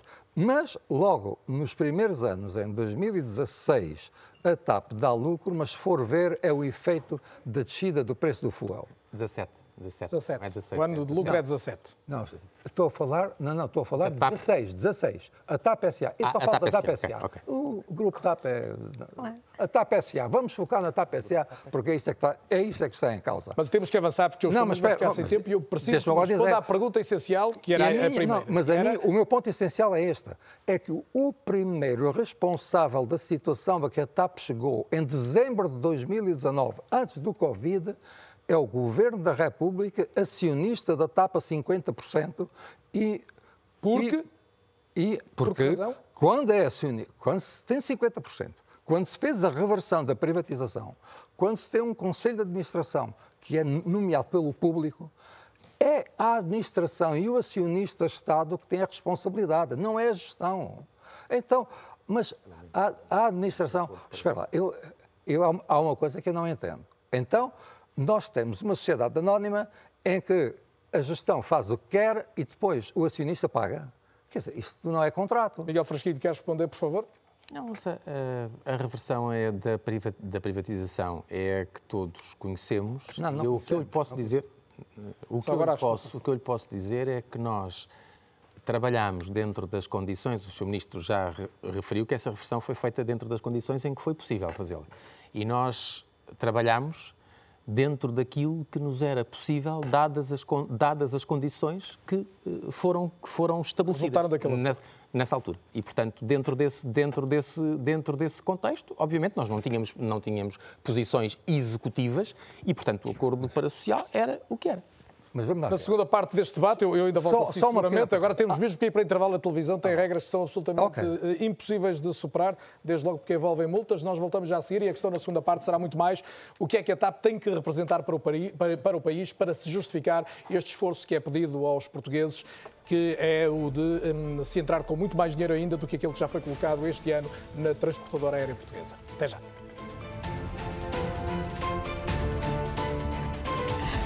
Da TAP com vários convidados, alguns juntam-se a partir de videochamada. É o caso de Henrique Louro Martins, de um dos maiores sindicatos que representam mais trabalhadores da TAP, o pessoal de voo da aviação civil. Eh, retoma esse contacto. Henrique, discutimos muito aqui na, na primeira parte do programa até que ponto a TAP precisaria de ajuda se o contexto não fosse aquele que obrigou a ajuda a todos. Eh, e afinal eu contava ter já o Henrique Louro Martins, irei lá logo a seguir, mas como não está o presidente de um dos sindicatos, está o de um outro, que é o André Teves, que está aqui comigo, eh, Sindicato dos Técnicos de Handling. Eh, André, a questão, e discutíamos lá há pouco também, não só no programa, mas até no intervalo do programa, é a TAP uh, vivia uma circunstância que é discutida, que é se de facto precisava ou não de uma intervenção profunda. A sua convicção é de que se não há pandemia, a TAP estava no bom caminho, foi isso que, que nos disse.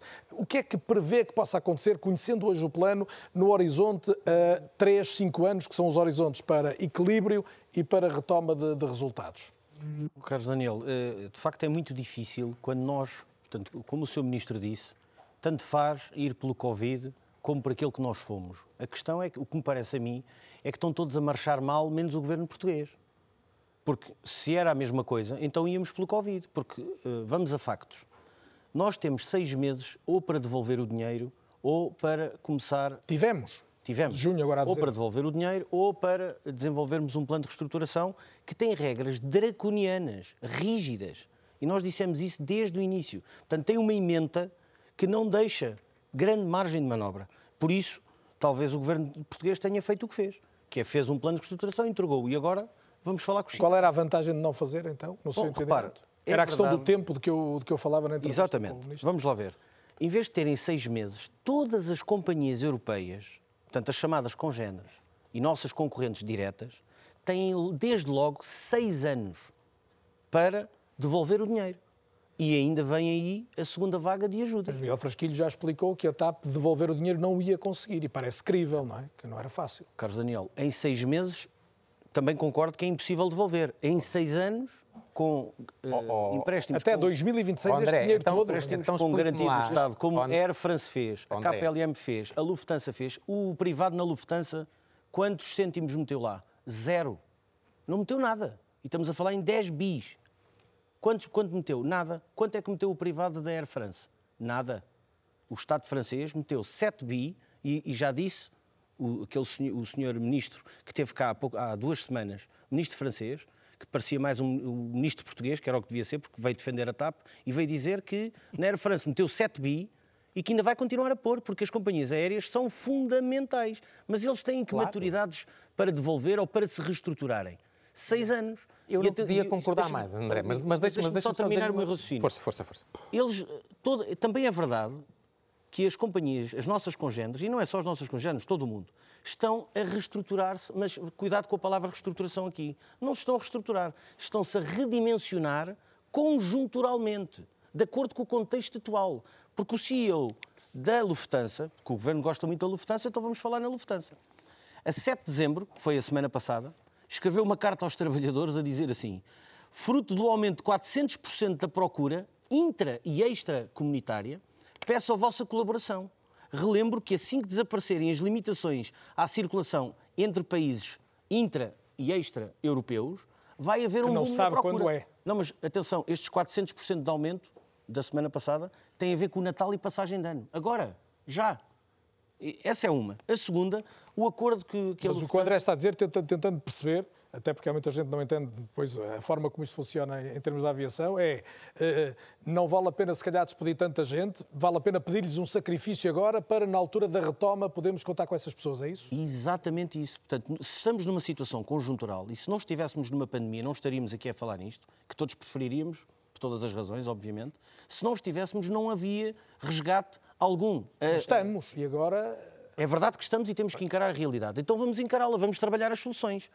A Lufthansa fez um acordo, Lufthansa, governo alemão e trabalhadores, pessoal de terra, pilotos e pessoal de cabine, fez um acordo eh, que, que vai, no caso do pessoal de terra, até dezembro de 2021, um corte, disse corte de propósito, não há corte nenhum, há redução. Qual é a diferença entre um corte e uma redução? o corte que é um corte- definitivo, a redução é a redução é conjuntural. temporária. Pronto, então fez um corte. Hum, os trabalhadores abdicaram do bónus de Natal e do subsídio de Natal de 2020, subsídio de férias e subsídio de Natal 2021, e depois há uma conjugação do layoff, dos programas de layoff eh, do Estado alemão, junto com o part-time, junto com as reformas antecipadas, junto E mesmo assim são despedidas quantas? não, não, não são despedidas. Aí é que está. É que isto, isto foi-me enviado pelos sindicatos alemães que assinaram isto. Não estou. Isto não é pesquisas da internet. oh, oh, oh. Os, os meus colegas dos sindicatos da Lufthansa mandaram-me um paper a dizer qual, qual foi o acordo a que chegaram. O que os- a Lufthansa fez de início, porque eles, andaram a, eles andam a negociar desde maio, ao contrário de nós, que não andamos a negociar nada. Não acredita que vão ser despedidos 29 mil trabalhadores da Lufthansa, que é o número que é público? Desculpe, a Lufthansa em si, isso- aí temos que falar no grupo todo, que envolve todas as companhias aéreas que a Lufthansa tem. A Lufthansa, como a conhecemos, Lufthansa, Lufthansa, tem 37.721 trabalhadores. Despedimos réplica 29 mil, Duas, not- duas notas, duas notas aqui. Primeiro, chame-se-lhe o, que se- o que se quiser, é se todas essas companhias aéreas e esses grupos que entraram, que, que foram auxiliadas no contexto Covid, estão também a reestruturar-se. E não estão a fazer nada de muito diferente em relação àquilo que a TAP está a fazer. Também. Infelizmente para, para todas, infelizmente para nós, para nós, para nós também. Ah, porque se sabe que esta situação não deverá estar normalizada face àquilo que nós conhecemos hoje antes de 2024, 2025. Primeiro ponto. Portanto, não é de facto o- o- o- a questão de se estar ao abrigo de um programa ou de se estar ao abrigo de outro, de um contexto ou de outro, que fez com que as coisas fossem diametralmente diferentes. Não. Segundo ponto, as reduções salariais que o André falou na, na Alemanha, em Portugal, no plano, e isso já foi transmitido tam- também, as reduções salariais também estão previstas para terem um fim. E esse fim será em 2025, o último ano do plano, sendo que em 2024 as reduções salariais acima dos 900 euros serão de 10%. Portanto, teremos 25% nos três próximos anos, depois 10% e depois as Depois, reduções os salariais salários serão retomados numa serão circunstância retomados. que- em que se cumpra o que está Exatamente. estabelecido no, no plano de Exatamente. reestruturação. Exatamente. Penso que tenho agora sim Henrique Louro Martins de, de volta. Henrique, estamos aqui num, num ponto que eu diria é um ponto-chave para os sindicatos, para a administração da TAP, que é este é o contexto e neste contexto, segundo a administração da TAP e o governo português, não havia alternativa a um plano agressivo, duro, como já foi eh, classificado, quer pelo governo, quer pela administração. Eh, Depois de tudo o que já ouviu hoje também, está convencido de que de facto não há alternativa, desde logo, a um despedimento coletivo, como não temos quase memória no país, e a cortes de salários tão significativos como ainda agora Miguel Frasquinha anunciava? Bem, hum, eu, eu, eu estou a crer que se os sindicatos tivessem sido chamados logo desde o início, talvez pudéssemos hum, ter melhorado esta situação. Acredito no que diz respeito aos tripulantes de cabine, no número de 750, a que acrescenta eh, mil tripulantes de cabine contratados a termo que já não viram os seus contratos de trabalho renovados. Portanto, estamos aqui a falar eh, num número de 1.750 tripulantes de cabine que mil já não vão trabalhar, são contratados a termo e até o dia 1 de abril do ano que vem vão sair, e os 750 que a TAP diz precisar de sair. Portanto, metade da força dos tripulantes de cabine, metade da força de trabalho, eh, está em causa neste momento. Eu penso que cabe-nos a nós arranjar aqui formas, maneiras e sistemas de preservar estes postos de trabalho, estes 750 postos de trabalho, e é nesse sentido que o sindicato quer trabalhar junto com a empresa, nomeadamente com as reformas eh, antecipadas, com as pré-reformas, com as saídas voluntárias, com o trabalho a tempo parcial. E quando se fala também das reformas, com reformas dignas de quem trabalhou de 20, 30 e em alguns casos até 40 anos da sua vida ao trabalho da, da, nossa, da nossa empresa. No entanto, eu não posso concordar nunca com este número de 750 trabalhadores, que me parece altamente exagerado uh, e pouco até consubstanciado. Porquê? Repare-se, Todas as previsões, tanto da Eurocontrol como da própria IATA, prevêem um crescimento da procura no setor do transporte aéreo bastante significativo já a partir do ano que vem.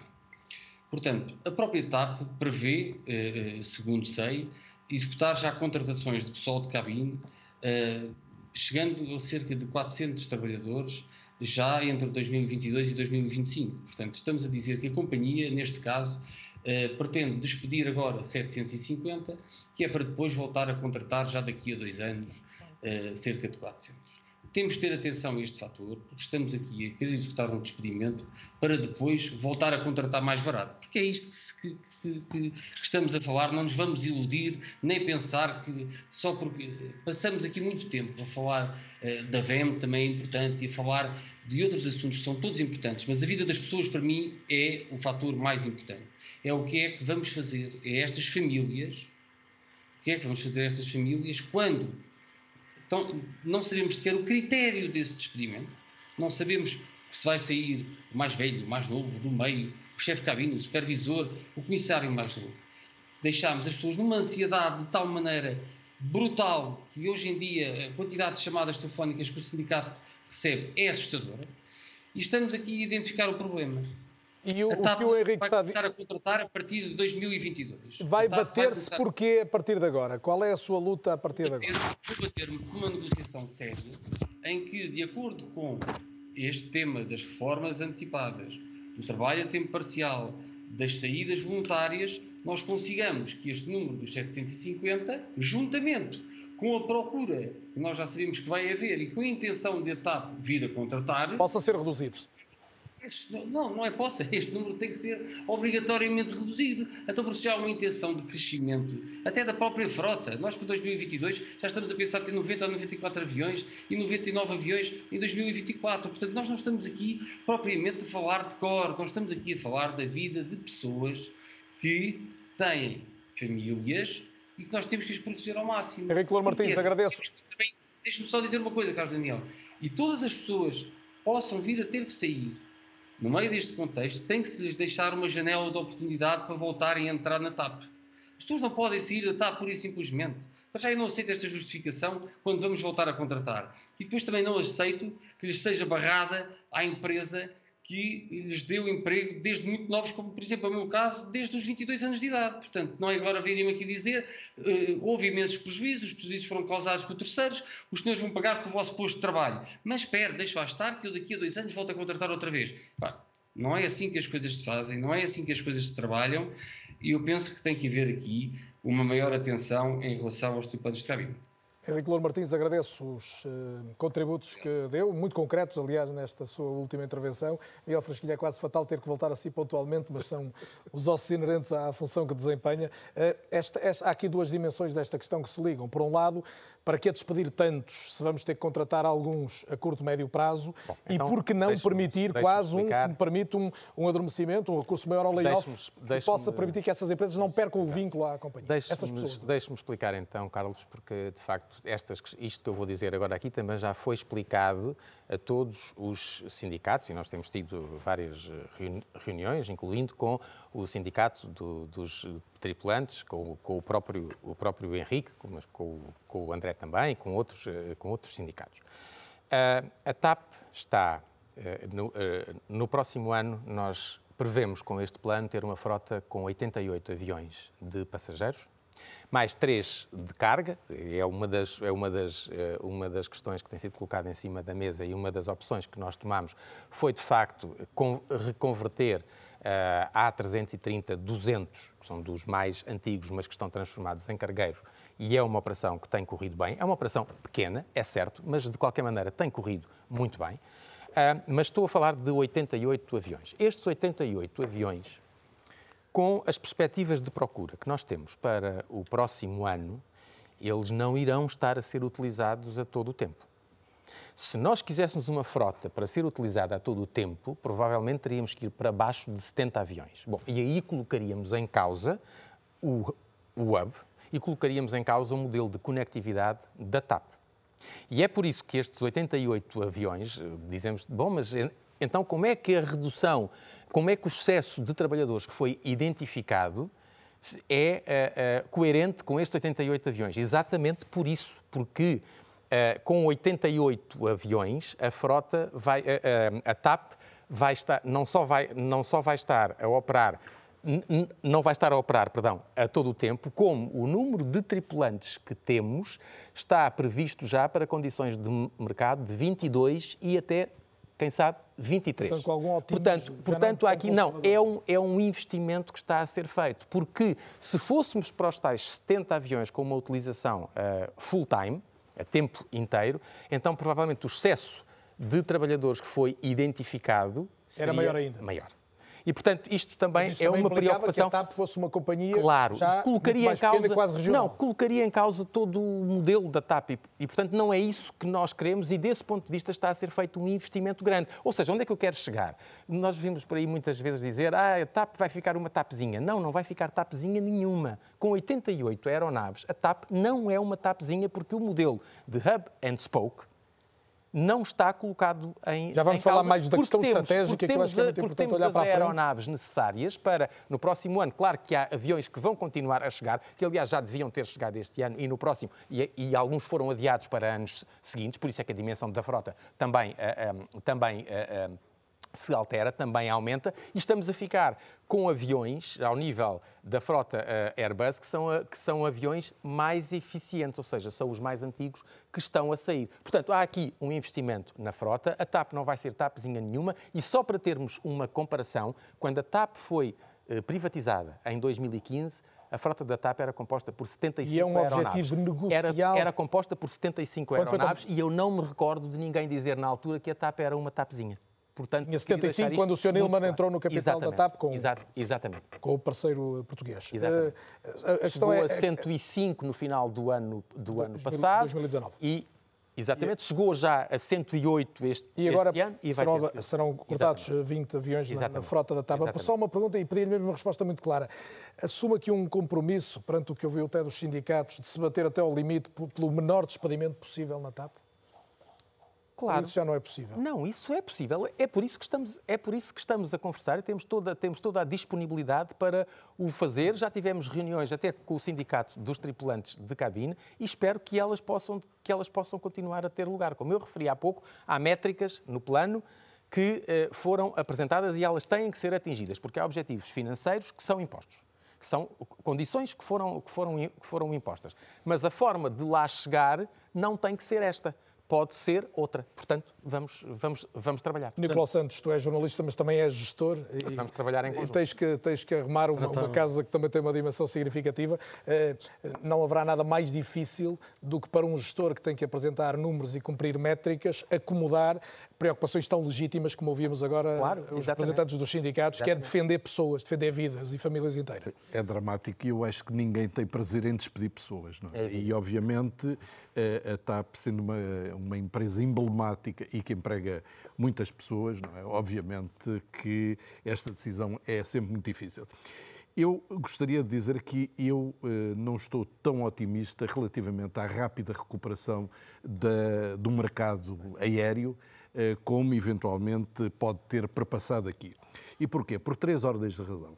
Em primeiro lugar, as projeções económicas para o crescimento da economia da, da, da, União Europeia são que em 2022 nós estaremos aos níveis de, de antes da, da, da crise de pandemia. Portanto, pelo menos, pelo menos, e para Portugal aponta-se para 2023, enfim, veremos. Mas de qualquer maneira, portanto, temos 2021 e 2022 para chegar a esses níveis. Em segundo lugar, apesar das vacinas, eu penso que haverá um grande receio das pessoas em se meterem num avião durante 3 horas, 4 horas, 5 horas. Eh, eu acho que vai demorar tempo até as pessoas voltarem a viajar com a vontade que viviam antes. Eh, e em terceiro lugar, Portugal era, eh, enfim, um destino muito procurado pelos fluxos turísticos. Eu penso que os fluxos turísticos, precisamente por causa deste medo, por causa dos receios que, entretanto, existem e porque muitos países continuam a limitar o espaço aéreo, vai também demorar a, a, a, recuperar, portanto, os fluxos turísticos. Esperemos que voltemos a ter esses fluxos turísticos, mas vai demorar algum tempo. Ainda poderia juntar as viagens de negócios, que muitas viagens, empresas se adaptaram ao teletrabalho isso, isso mudou, falta saber. Isso mudou completamente. A ideia dos grandes congressos, hoje em dia, ficou muitíssimo limitada, não é? As pessoas passaram a encontrar-se através dos, dos Zooms e dos Teams desta vida. E, Portanto, este tipo de situações, todas elas conjuntamente, mesmo que a recuperação económica seja mais rápida, pode levar a que os fluxos de passageiros eh, por transporte aéreo não, não acompanhem tão rapidamente esta situação. E, portanto, eh, a pergunta que foi feita parece-me parece eh, de resposta óbvia, ou seja, ninguém tem interesse em despedir, mas é preciso garantir o sustento da empresa até, até se chegar a Porto Seguro. E é preciso, ao mesmo tempo, este equilíbrio de chegar a Porto Seguro sem uma tapezinha, porque uma tapezinha também não serve o país. É, é necessário que, que a TAP continue a cumprir a sua missão nas diversas áreas que, enfim, que já, já referimos aqui. E o que também não serve o país, segundo as chamadas forças vivas da região norte, é uma TAP que se centra demasiado no hub de Lisboa e que não olhe para todo o país. Foi esse, aliás, o ponto inicial para uma grande contestação por parte, designadamente, da Associação Comercial do Porto e dou boas noites a Nuno Botelho e agradeço a disponibilidade e a paciência para entrar agora no, no programa. Nuno, boa noite e bem-vindo, Presidente da Associação Comercial do Porto. Foi, contestou bastante a atuação da TAP há uns meses, que colocou mesmo uma providência cautelar que foi, entretanto, rejeitada por entender que havia uma desvalorização do aeroporto do Porto, Francisco Sá Carneiro. A pergunta que lhe faço é, perante este cenário, para o Porto, a TAP ser viável ou não, não é tão relevante assim, ou é? Boa noite. Eh, boa noite a todos que estão aí no estúdio. Ehm, eu, eu, eu queria começar por dizer que, que parece-me de facto muito interessante este debate, mas eh, tal como falou agora o Nicolau Santos, eu acho que está a haver um excesso de otimismo, a meu ver. Ou seja, ehm, o desejo das pessoas é que tudo corra bem, e eu compreendo, porque percebo a angústia dos sindicatos, percebo a angústia da administração, eh, mas não temos certeza absolutamente nenhuma de que este plano de reestruturação, em primeiro lugar, vá passar na Comissão Europeia e, em segundo lugar, que ele depois resulte. E, portanto, nós temos que olhar para este plano com muito realismo, com muita uh, uh, franqueza e perceber que estamos aqui perante uma bomba relógio que pode explodir a qualquer momento.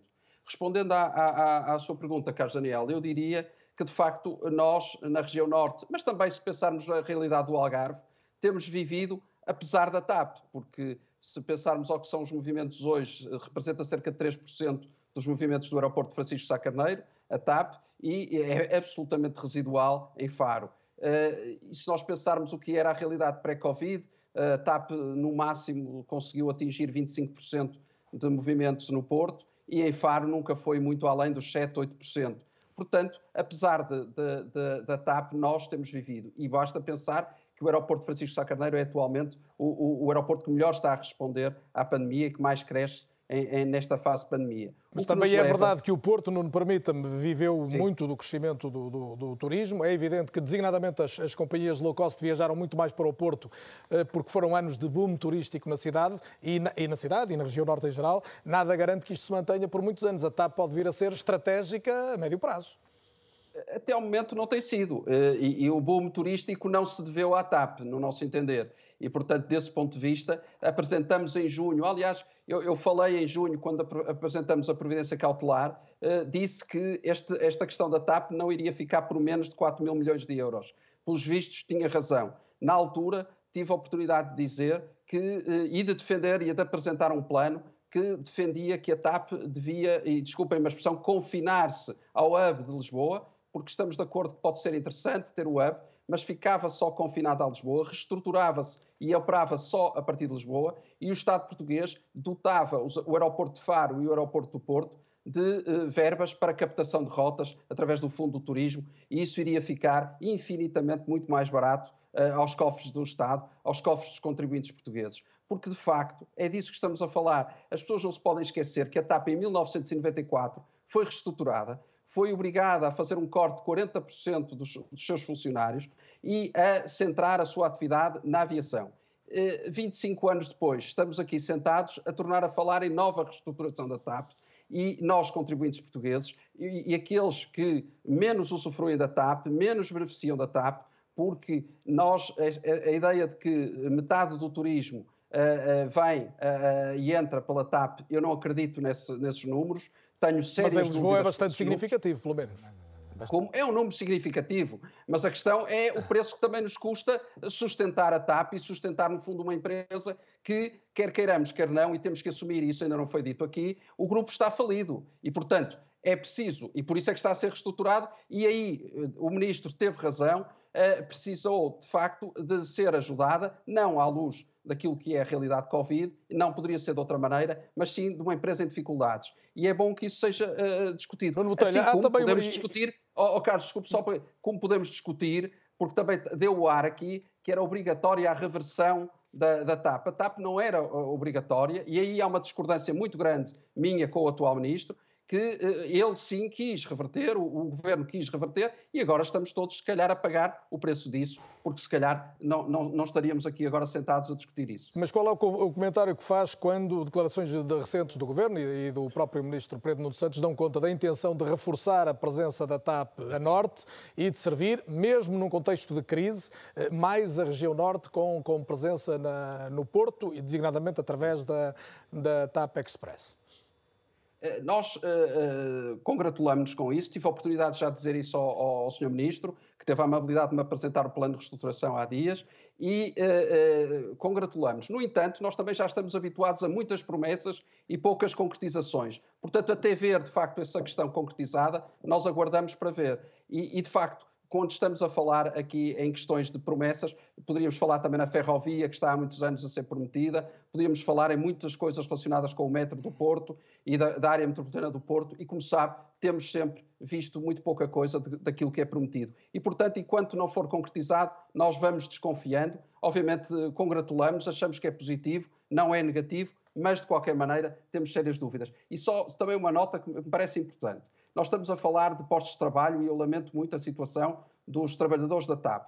Mas, eh, e ouvindo os sindicatos, eu lamento, mas os, os, sindicatos ainda estão a ter uma coisa que me parece, apesar de tudo, mais positiva que muitos trabalhadores que durante esta pandemia, que trabalham, por exemplo, para entidades privadas, eh, tivemos notícia a semana passada que mais de 100 mil pessoas já perderam o seu posto de trabalho, nenhuma delas teve garantia que dentro de dois anos vão ser de novo contratadas. Nós não sabemos qual vai ser o futuro deles. E, portanto, nós temos que olhar para estas coisas em perspectiva e perceber que o país está, de facto, com muitas dificuldades e uma só empresa não deve canalizar todos os recursos como está a canalizar todos os recursos de um país e pondo em causa... Só mesmo numa resposta muito rápida. O que está a querer dizer é que, no seu ponto de vista, questionou a entrada do capital na TAP, do, do, do capital do Estado na TAP há uns meses por razões de coesão do, do, do território nacional, mas o seu ponto de vista é de que mais valia deixar falir a TAP, é isso?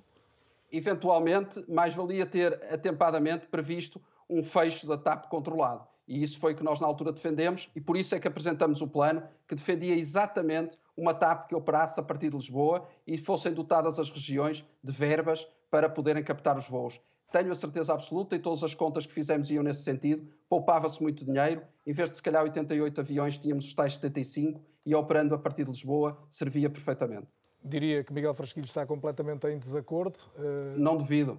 Estou completamente em desacordo e tenho. Boa noite, Nuno. Uh, Olá. Tenho, uh, tenho, lamento, aliás, que essa providência cautelar tivesse sido apresentada numa altura em que a administração da TAP eh, até por, um, por, por iniciativa de, do Conselho de, de Administração, do, de um, num grupo do qual eu fiz parte, que foi liderado pelo Dr. Bernardo Trindade, estivesse a falar com as forças vivas do Norte, quer em termos eh, políticos, económicos e sociais. O Dr. Nuno Botelho estava incluído, incluído e foi com muita estava pena lá, nossa, uh, lastimo imenso que não tivéssemos sabido da, da, da, iniciativa da Providência Cautelar que foi, eu, que foi, que foi apresentada. Nuno, já volto, já volto para a última nós, réplica, temos nós, que ser rápido. Sem que nós soubéssemos. Mas queria só permitir, facto, Miguel, e, e quero também dizer, uma, o compromisso dizer, da TAP em envolver-se mais esse com a compromisso, esse compromisso, Nuno, só ouvir agora? É, esse compromisso é, um, é, um, é, é algo que está previsto no, no, no plano, é por isso que a frota da Portugália, uh, da TAP Express, irá crescer com aviões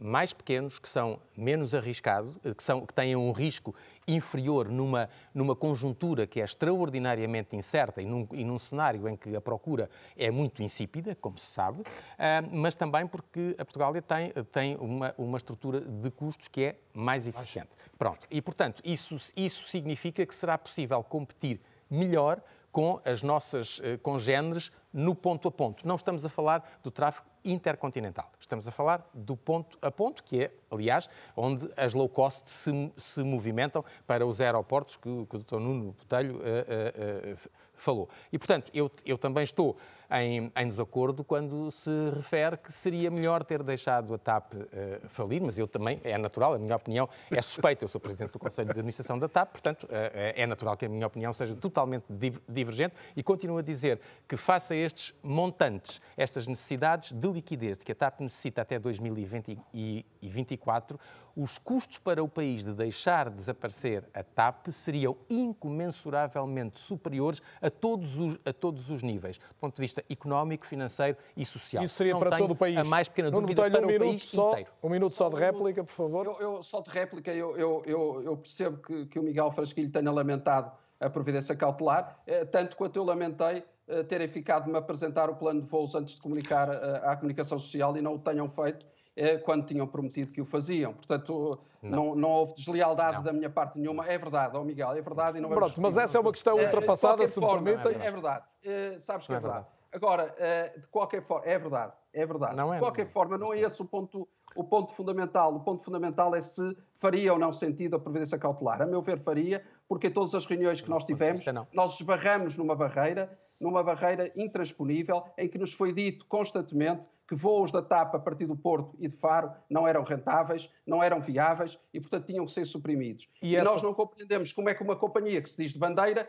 só presta serviço a uma só cidade e a uma só região. Eu não percebo, era a mesma coisa que a Ibéria a só, voasse, só voasse a partir de Madrid. Era a mesma coisa. E, e vai dizer isso alguém de Barcelona. E, não aceitaria. E é muito por acaso, não é verdade, não é, não é verdade. O Web está em Madrid, mas presta serviço a Barcelona. Nuno, diga-me só uma coisa: quais são os voos intercontinentais que a Ibéria tem a partir de Barcelona? Diga-me lá. É que a TAP tem três rotas a partir do Porto, a Ibéria tem zero a partir de Barcelona.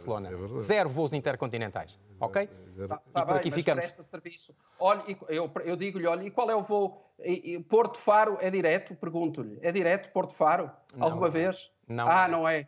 E, e, Barcelona, Barcelona Corunha, por exemplo, ou Vigo. Não, mas é, é, mas é, é que deu o exemplo ah, da Ibéria e de ah, Barcelona pronto. e afinal estou, não, se, não se verifica. Estou a dar, Muito bem. Vai, vai resolver isso é a União Europeia. Exato. Vai fechar as não rentáveis. Agradeço muito a disponibilidade mais uma vez. Muito obrigado pelo contributo que trouxe. Até porque era fundamental perceber também que há país para lá de Lisboa, Helena, por muito que claro o hub de Lisboa seja absolutamente decisivo e ninguém o, o negará num contexto de, de, viabilidade da TAP, mas a verdade é que esta questão da coesão do território é fundamental para justificarmos uma companhia como esta. Não é? Bom, eu penso é que as políticas de coesão de território não se fazem com companhias aéreas. Há outras, uh, outros objetivos mais. Há outros, outras ferramentas e outros instrumentos bastante mais importantes do que companhias aéreas.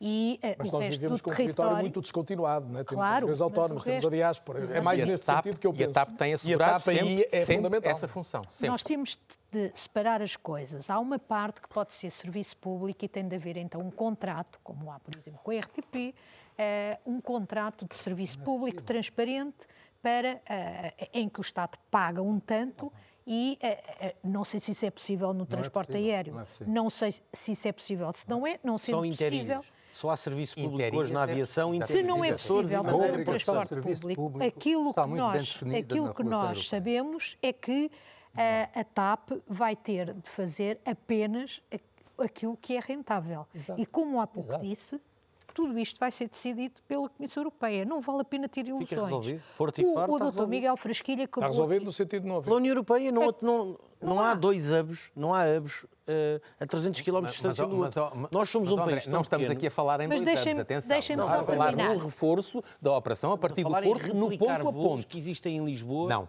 também do Porto. Ora, com 300 km de distância, é a rodovia e a ferrovia.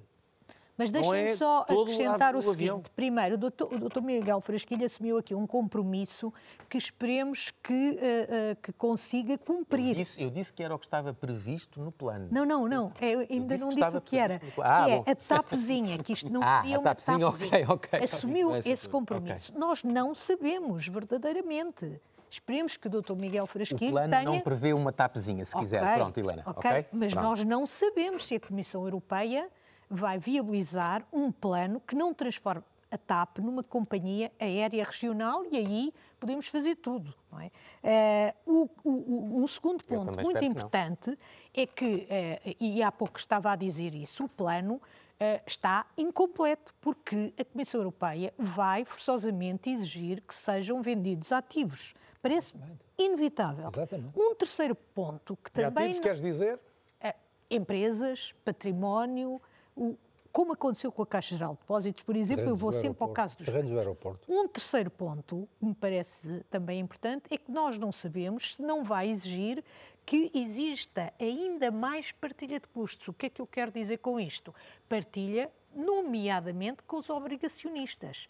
Não sabemos se não haverá também os acionistas, e há trabalhadores acionistas, que vão perder também o valor das suas ações. Portanto, há aqui muita coisa que não sabemos.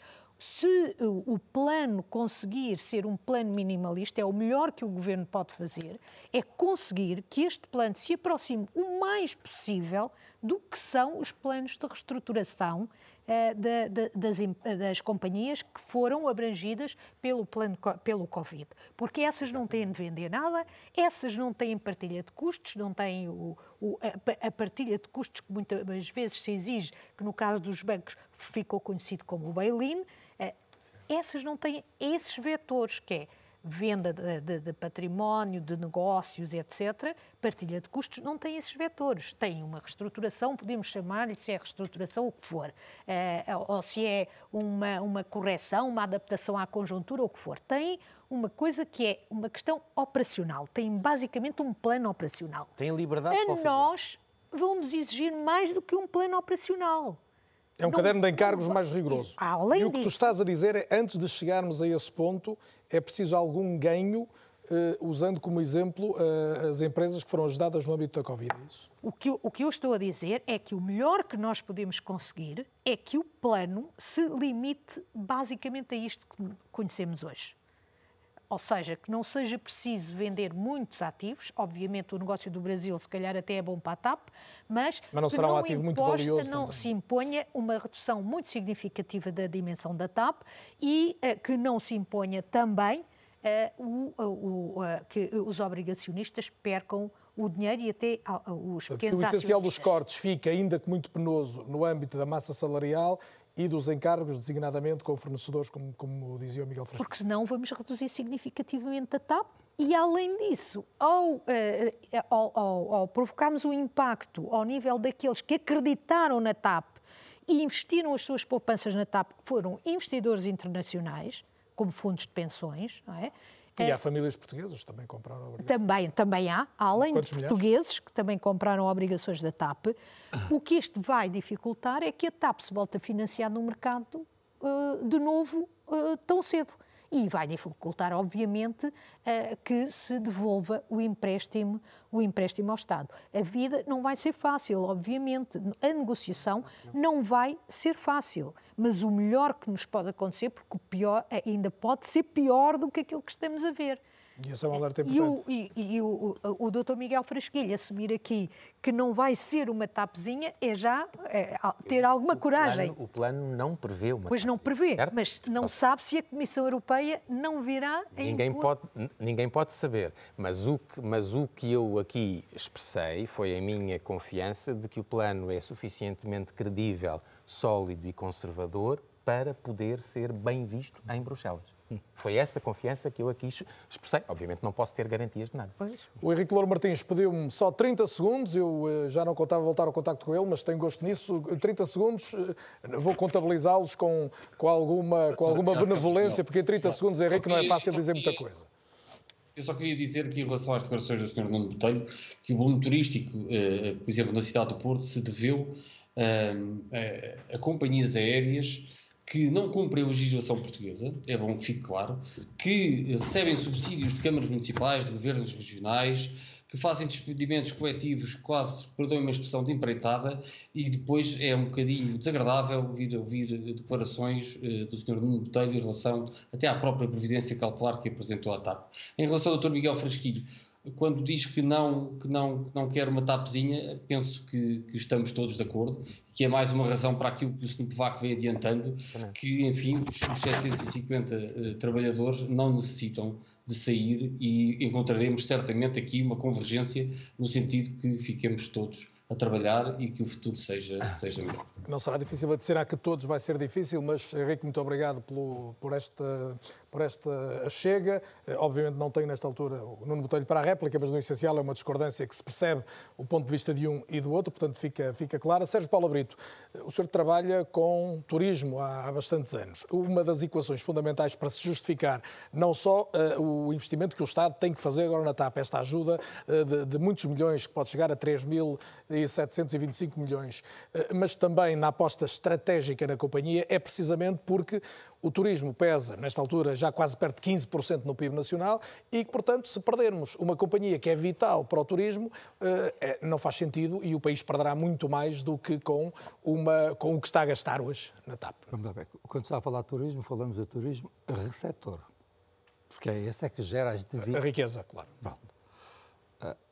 Primeira coisa. Para já, há uma coisa que eu quero dizer em relação àquela justificação económica da TAP, dos 2 mil milhões, etc., etc., lamento muito que não tenha sido pedido a uma universidade de primeira linha um estudo independente da política sobre, de facto, o que representa a TAP para a economia portuguesa e o que representa a TAP para o turismo.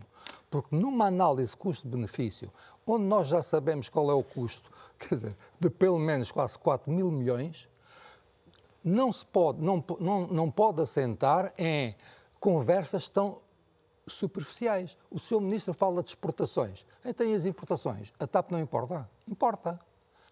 Pronto. Mas os passageiros portugueses também importam viagens quando Não, mas espera, está bem, mas a TAP, quando...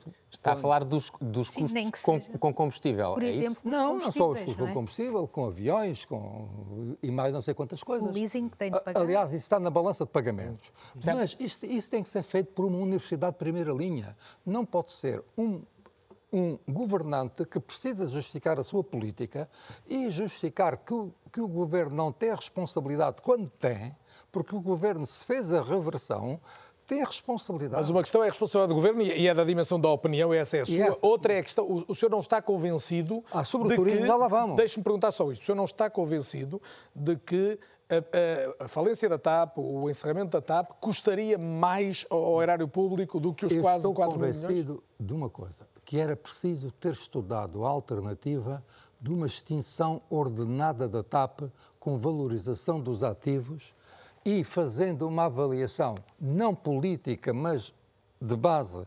independente sobre, de facto, os benefícios da TAP. Porque... Mas isso é desvalorizar a, a, posição estratégica da TAP para o país. Mas eu acho que não há, aqui de virgem do Nicolau Santos, eu sou daqueles que dizem que não, numa economia aberta como a portuguesa, não há empresas estratégicas. Há setores estratégicos. O setor do transporte aéreo é estratégico. E hoje é europeu. A TAP não é companhia de bandeira desde 1993, por amor de Deus. 1993, desde essa altura, não há companhia de bandeira em Portugal, nem em país nenhum da, da União Europeia. Há transportadoras aéreas europeias sujeitas a uma regulação europeia. Parece que a doutora Catarina Martins ainda não percebeu isto. Mas a maior parte das pessoas não Mas há, muito, há, muitas ideias mitificadas sobre a TAP. Também há a mas, ideia de que espera, o país espera, tem, TAP... de que o Estado tem metido dinheiro todos os anos na TAP. Não, não, não. Durante muito mais de 20 anos, não, não, o Estado não, não, meteu dinheiro nenhum até, até este ano. De 98 a este ano não meteu dinheiro nenhum. O, TAP meteu, o Estado meteu na TAP em 94 o equivalente em euros 2020, 1.500 milhões de euros, e está agora a meter 3.750 mil milhões de euros. Isto é o que o é o que o Estado meteu lá. Agora, do ponto de vista do turismo, a TAP aí foi irrelevante no Algarve desde o princípio. Desde o modelo dos operadores turísticos e depois do modelo das low cost, a TAP foi irrelevante no Algarve e vai continuar a ser irrelevante. No Porto, a TAP esteve sempre assim e, de repente, o Porto arranca porque as low cost, e as low cost não é aquela, aquela descrição que foi feita aqui das, das empresas low cost, eh, de subsídios e batotas isto e aquilo. Atenção, as empresas low cost são hoje entre as, no grupo das cinco, das cinco maiores empresas europeias está a EasyJet e está a Ryanair e a Ryanair. O que não invalida as regras que, que seguem. Não, não, não, não. Calma aí. Uma coisa eles é o sucesso, seguem, muitas vezes o sucesso até resulta de regras mais, não, mais eles, flexíveis. Não, evidente, porque eles não têm o chamado custo de herança, da legacy. É por isso que as companhias tradicionais se chama legacy companhias de herança, porque herdaram todo um peso e a TAP mas herdou um peso. isto, isto não, para, espera, as pessoas... Mas, portanto, a TAP no Porto, o Porto cresceu graças às low cost e à capacidade de atração do destino turístico. Nos tais uh, passageiros da TAP em Lisboa, os passageiros de hub puro, os passageiros de hub puro não, não têm contribuição para a economia, para a economia nacional, porque chegam e vão-se embora. Isto é o hub puro do Fernando Pinto. O hub Estados Unidos do Nilman já previa um stopover em Lisboa. Mas Repare, Está convencido que alguma aliás, outra companhia, não, espera, que alguma outra companhia estrangeira, a Lufthansa, a Ibéria, ah, fariam isso não, não, não, não, Lisboa, perdão, Lisboa com essa posso, oh, Sr. Presidente, eu aqui gostava de cobrir isso. Não, o que elas fazem era aquilo que a Lufthansa queria fazer quando o Nilman, farto disto, pôs a posição dele à venda e quando o, o, grupo da British Airways comprou a Air Europa em Madrid, que tem uma grande conexão com a, com a América Latina, a TAP teve um valor de oportunidade que subiu, porque o grupo Lufthansa encaixava na sua estrutura de hub de Munique, Frankfurt, Viena, Zurique, encaixava perfeitamente o hub Lisboa com a capacidade da América Latina. E aí o valor da TAP subiu porque porque era a única hipótese, era a hipótese mais fácil do grupo Lufthansa, de um momento para o outro, ter aqui isto. Bom, aqui há uma triste cena, a TAP esteve privatizada com a Suíça, a Suíça faliu. A TAP esteve privatizada com a HNA, a HNA faliu. Já foi duas vezes ao altar. Agora, com a Lufthansa, Lufthansa não faliu, não mas houve o Covid. Mas... Vamos lá ver. O que, o que o plano de reestruturação não faz são duas perguntas fundamentais. A primeira é a TAP que vai sair deste plano de reestruturação tem massa crítica, não é para a TAPzinha, isso é, essas coisas... Essa Temos que concluir, estamos mesmo, estou no limite e ainda não, não, não. uma resposta a isso. Vamos lá ver. Esta TAP tem massa crítica para sobreviver no mercado competitivo em que vai operar? Segunda pergunta. Segunda pergunta. O mesmo sistema político, administrativo e cultural que conduziu a TAP a um resgate em 93 2004 e um resgate em 2020, este mesmo sistema dá-nos garantias de agora ter sucesso. André Teves, quer responder Só mais uma coisa, pera, pera, pera. já agora eu dou-lhe um exemplo histórico. É que a TAP em, mil, em 94 recebe 1.500 milhões de euros, mas em 2000 estava na insolvência. Foi o Fernando Pinto que salvou a TAP. Portanto, a TAP... 2020 é, é uma realidade diferente, André? Quem salvou a TAP ah, foi os seus trabalhadores, que desde 97, final de 97, e julho de 2020 viveram sem um cêntimo até 2015 do seu único acionista que era o Estado. Esta é que é a verdade. Isso é verdade. Isso Isto é, é que é a verdade. É verdade. E quando o engenheiro Fernando Pinto chegou à TAP, nos primeiros cinco anos, os trabalhadores uniram-se todos e é conseguimos ir a Bruxelas, eh, seguido de uma, da falência da Suíça e apresentar um plano que a senhora Loyola Palácio aceitou e, cá estamos eh, hoje ainda, isso deve-se é única e exclusivamente é aos trabalhadores. Comparar a TAP com low cost, por amor de Deus, deixemos-nos disso de uma vez por todas. As low cost, que não são low cost, são low fare, não vendem passagens de avião, vendem pessoas para entrar nos países. Porque depois, através dos programas de turismo e das autarquias e das associações de hotelaria, recebem X por cada pessoa que entra naquele aeroporto. E, portanto, o nosso Estado, que era acionista da TAP e que não, não, punha, não podia capitalizá-lo por causa das regras europeias, era o mesmo que onde a TAP podia concorrer no ponto a ponto, que é com as low cost, que são conhecidas como os eucaliptos da aviação, chegam, secam tudo e depois, quando já não houver hipótese, quando já, já tiverem 30% acima da operação naquela uh, unidade aeroportuária, vão pedir mais apoios e, e, e mais euros por cada passageiro. Quando não lhes é dado, vão-se embora, como já aconteceu em alguns aeroportos dos nossos E essa, na sua opinião, é uma das espanhóis. grandes justificações para haver uma companhia como a TAP estratégica? Não, a TAP é estratégica em tudo. Fechar a TAP é uma coisa que um país, infelizmente, o nosso país, e eu tenho muito orgulho em ser português, era uma coisa que o nosso país não aguentaria. Nunca. É impossível.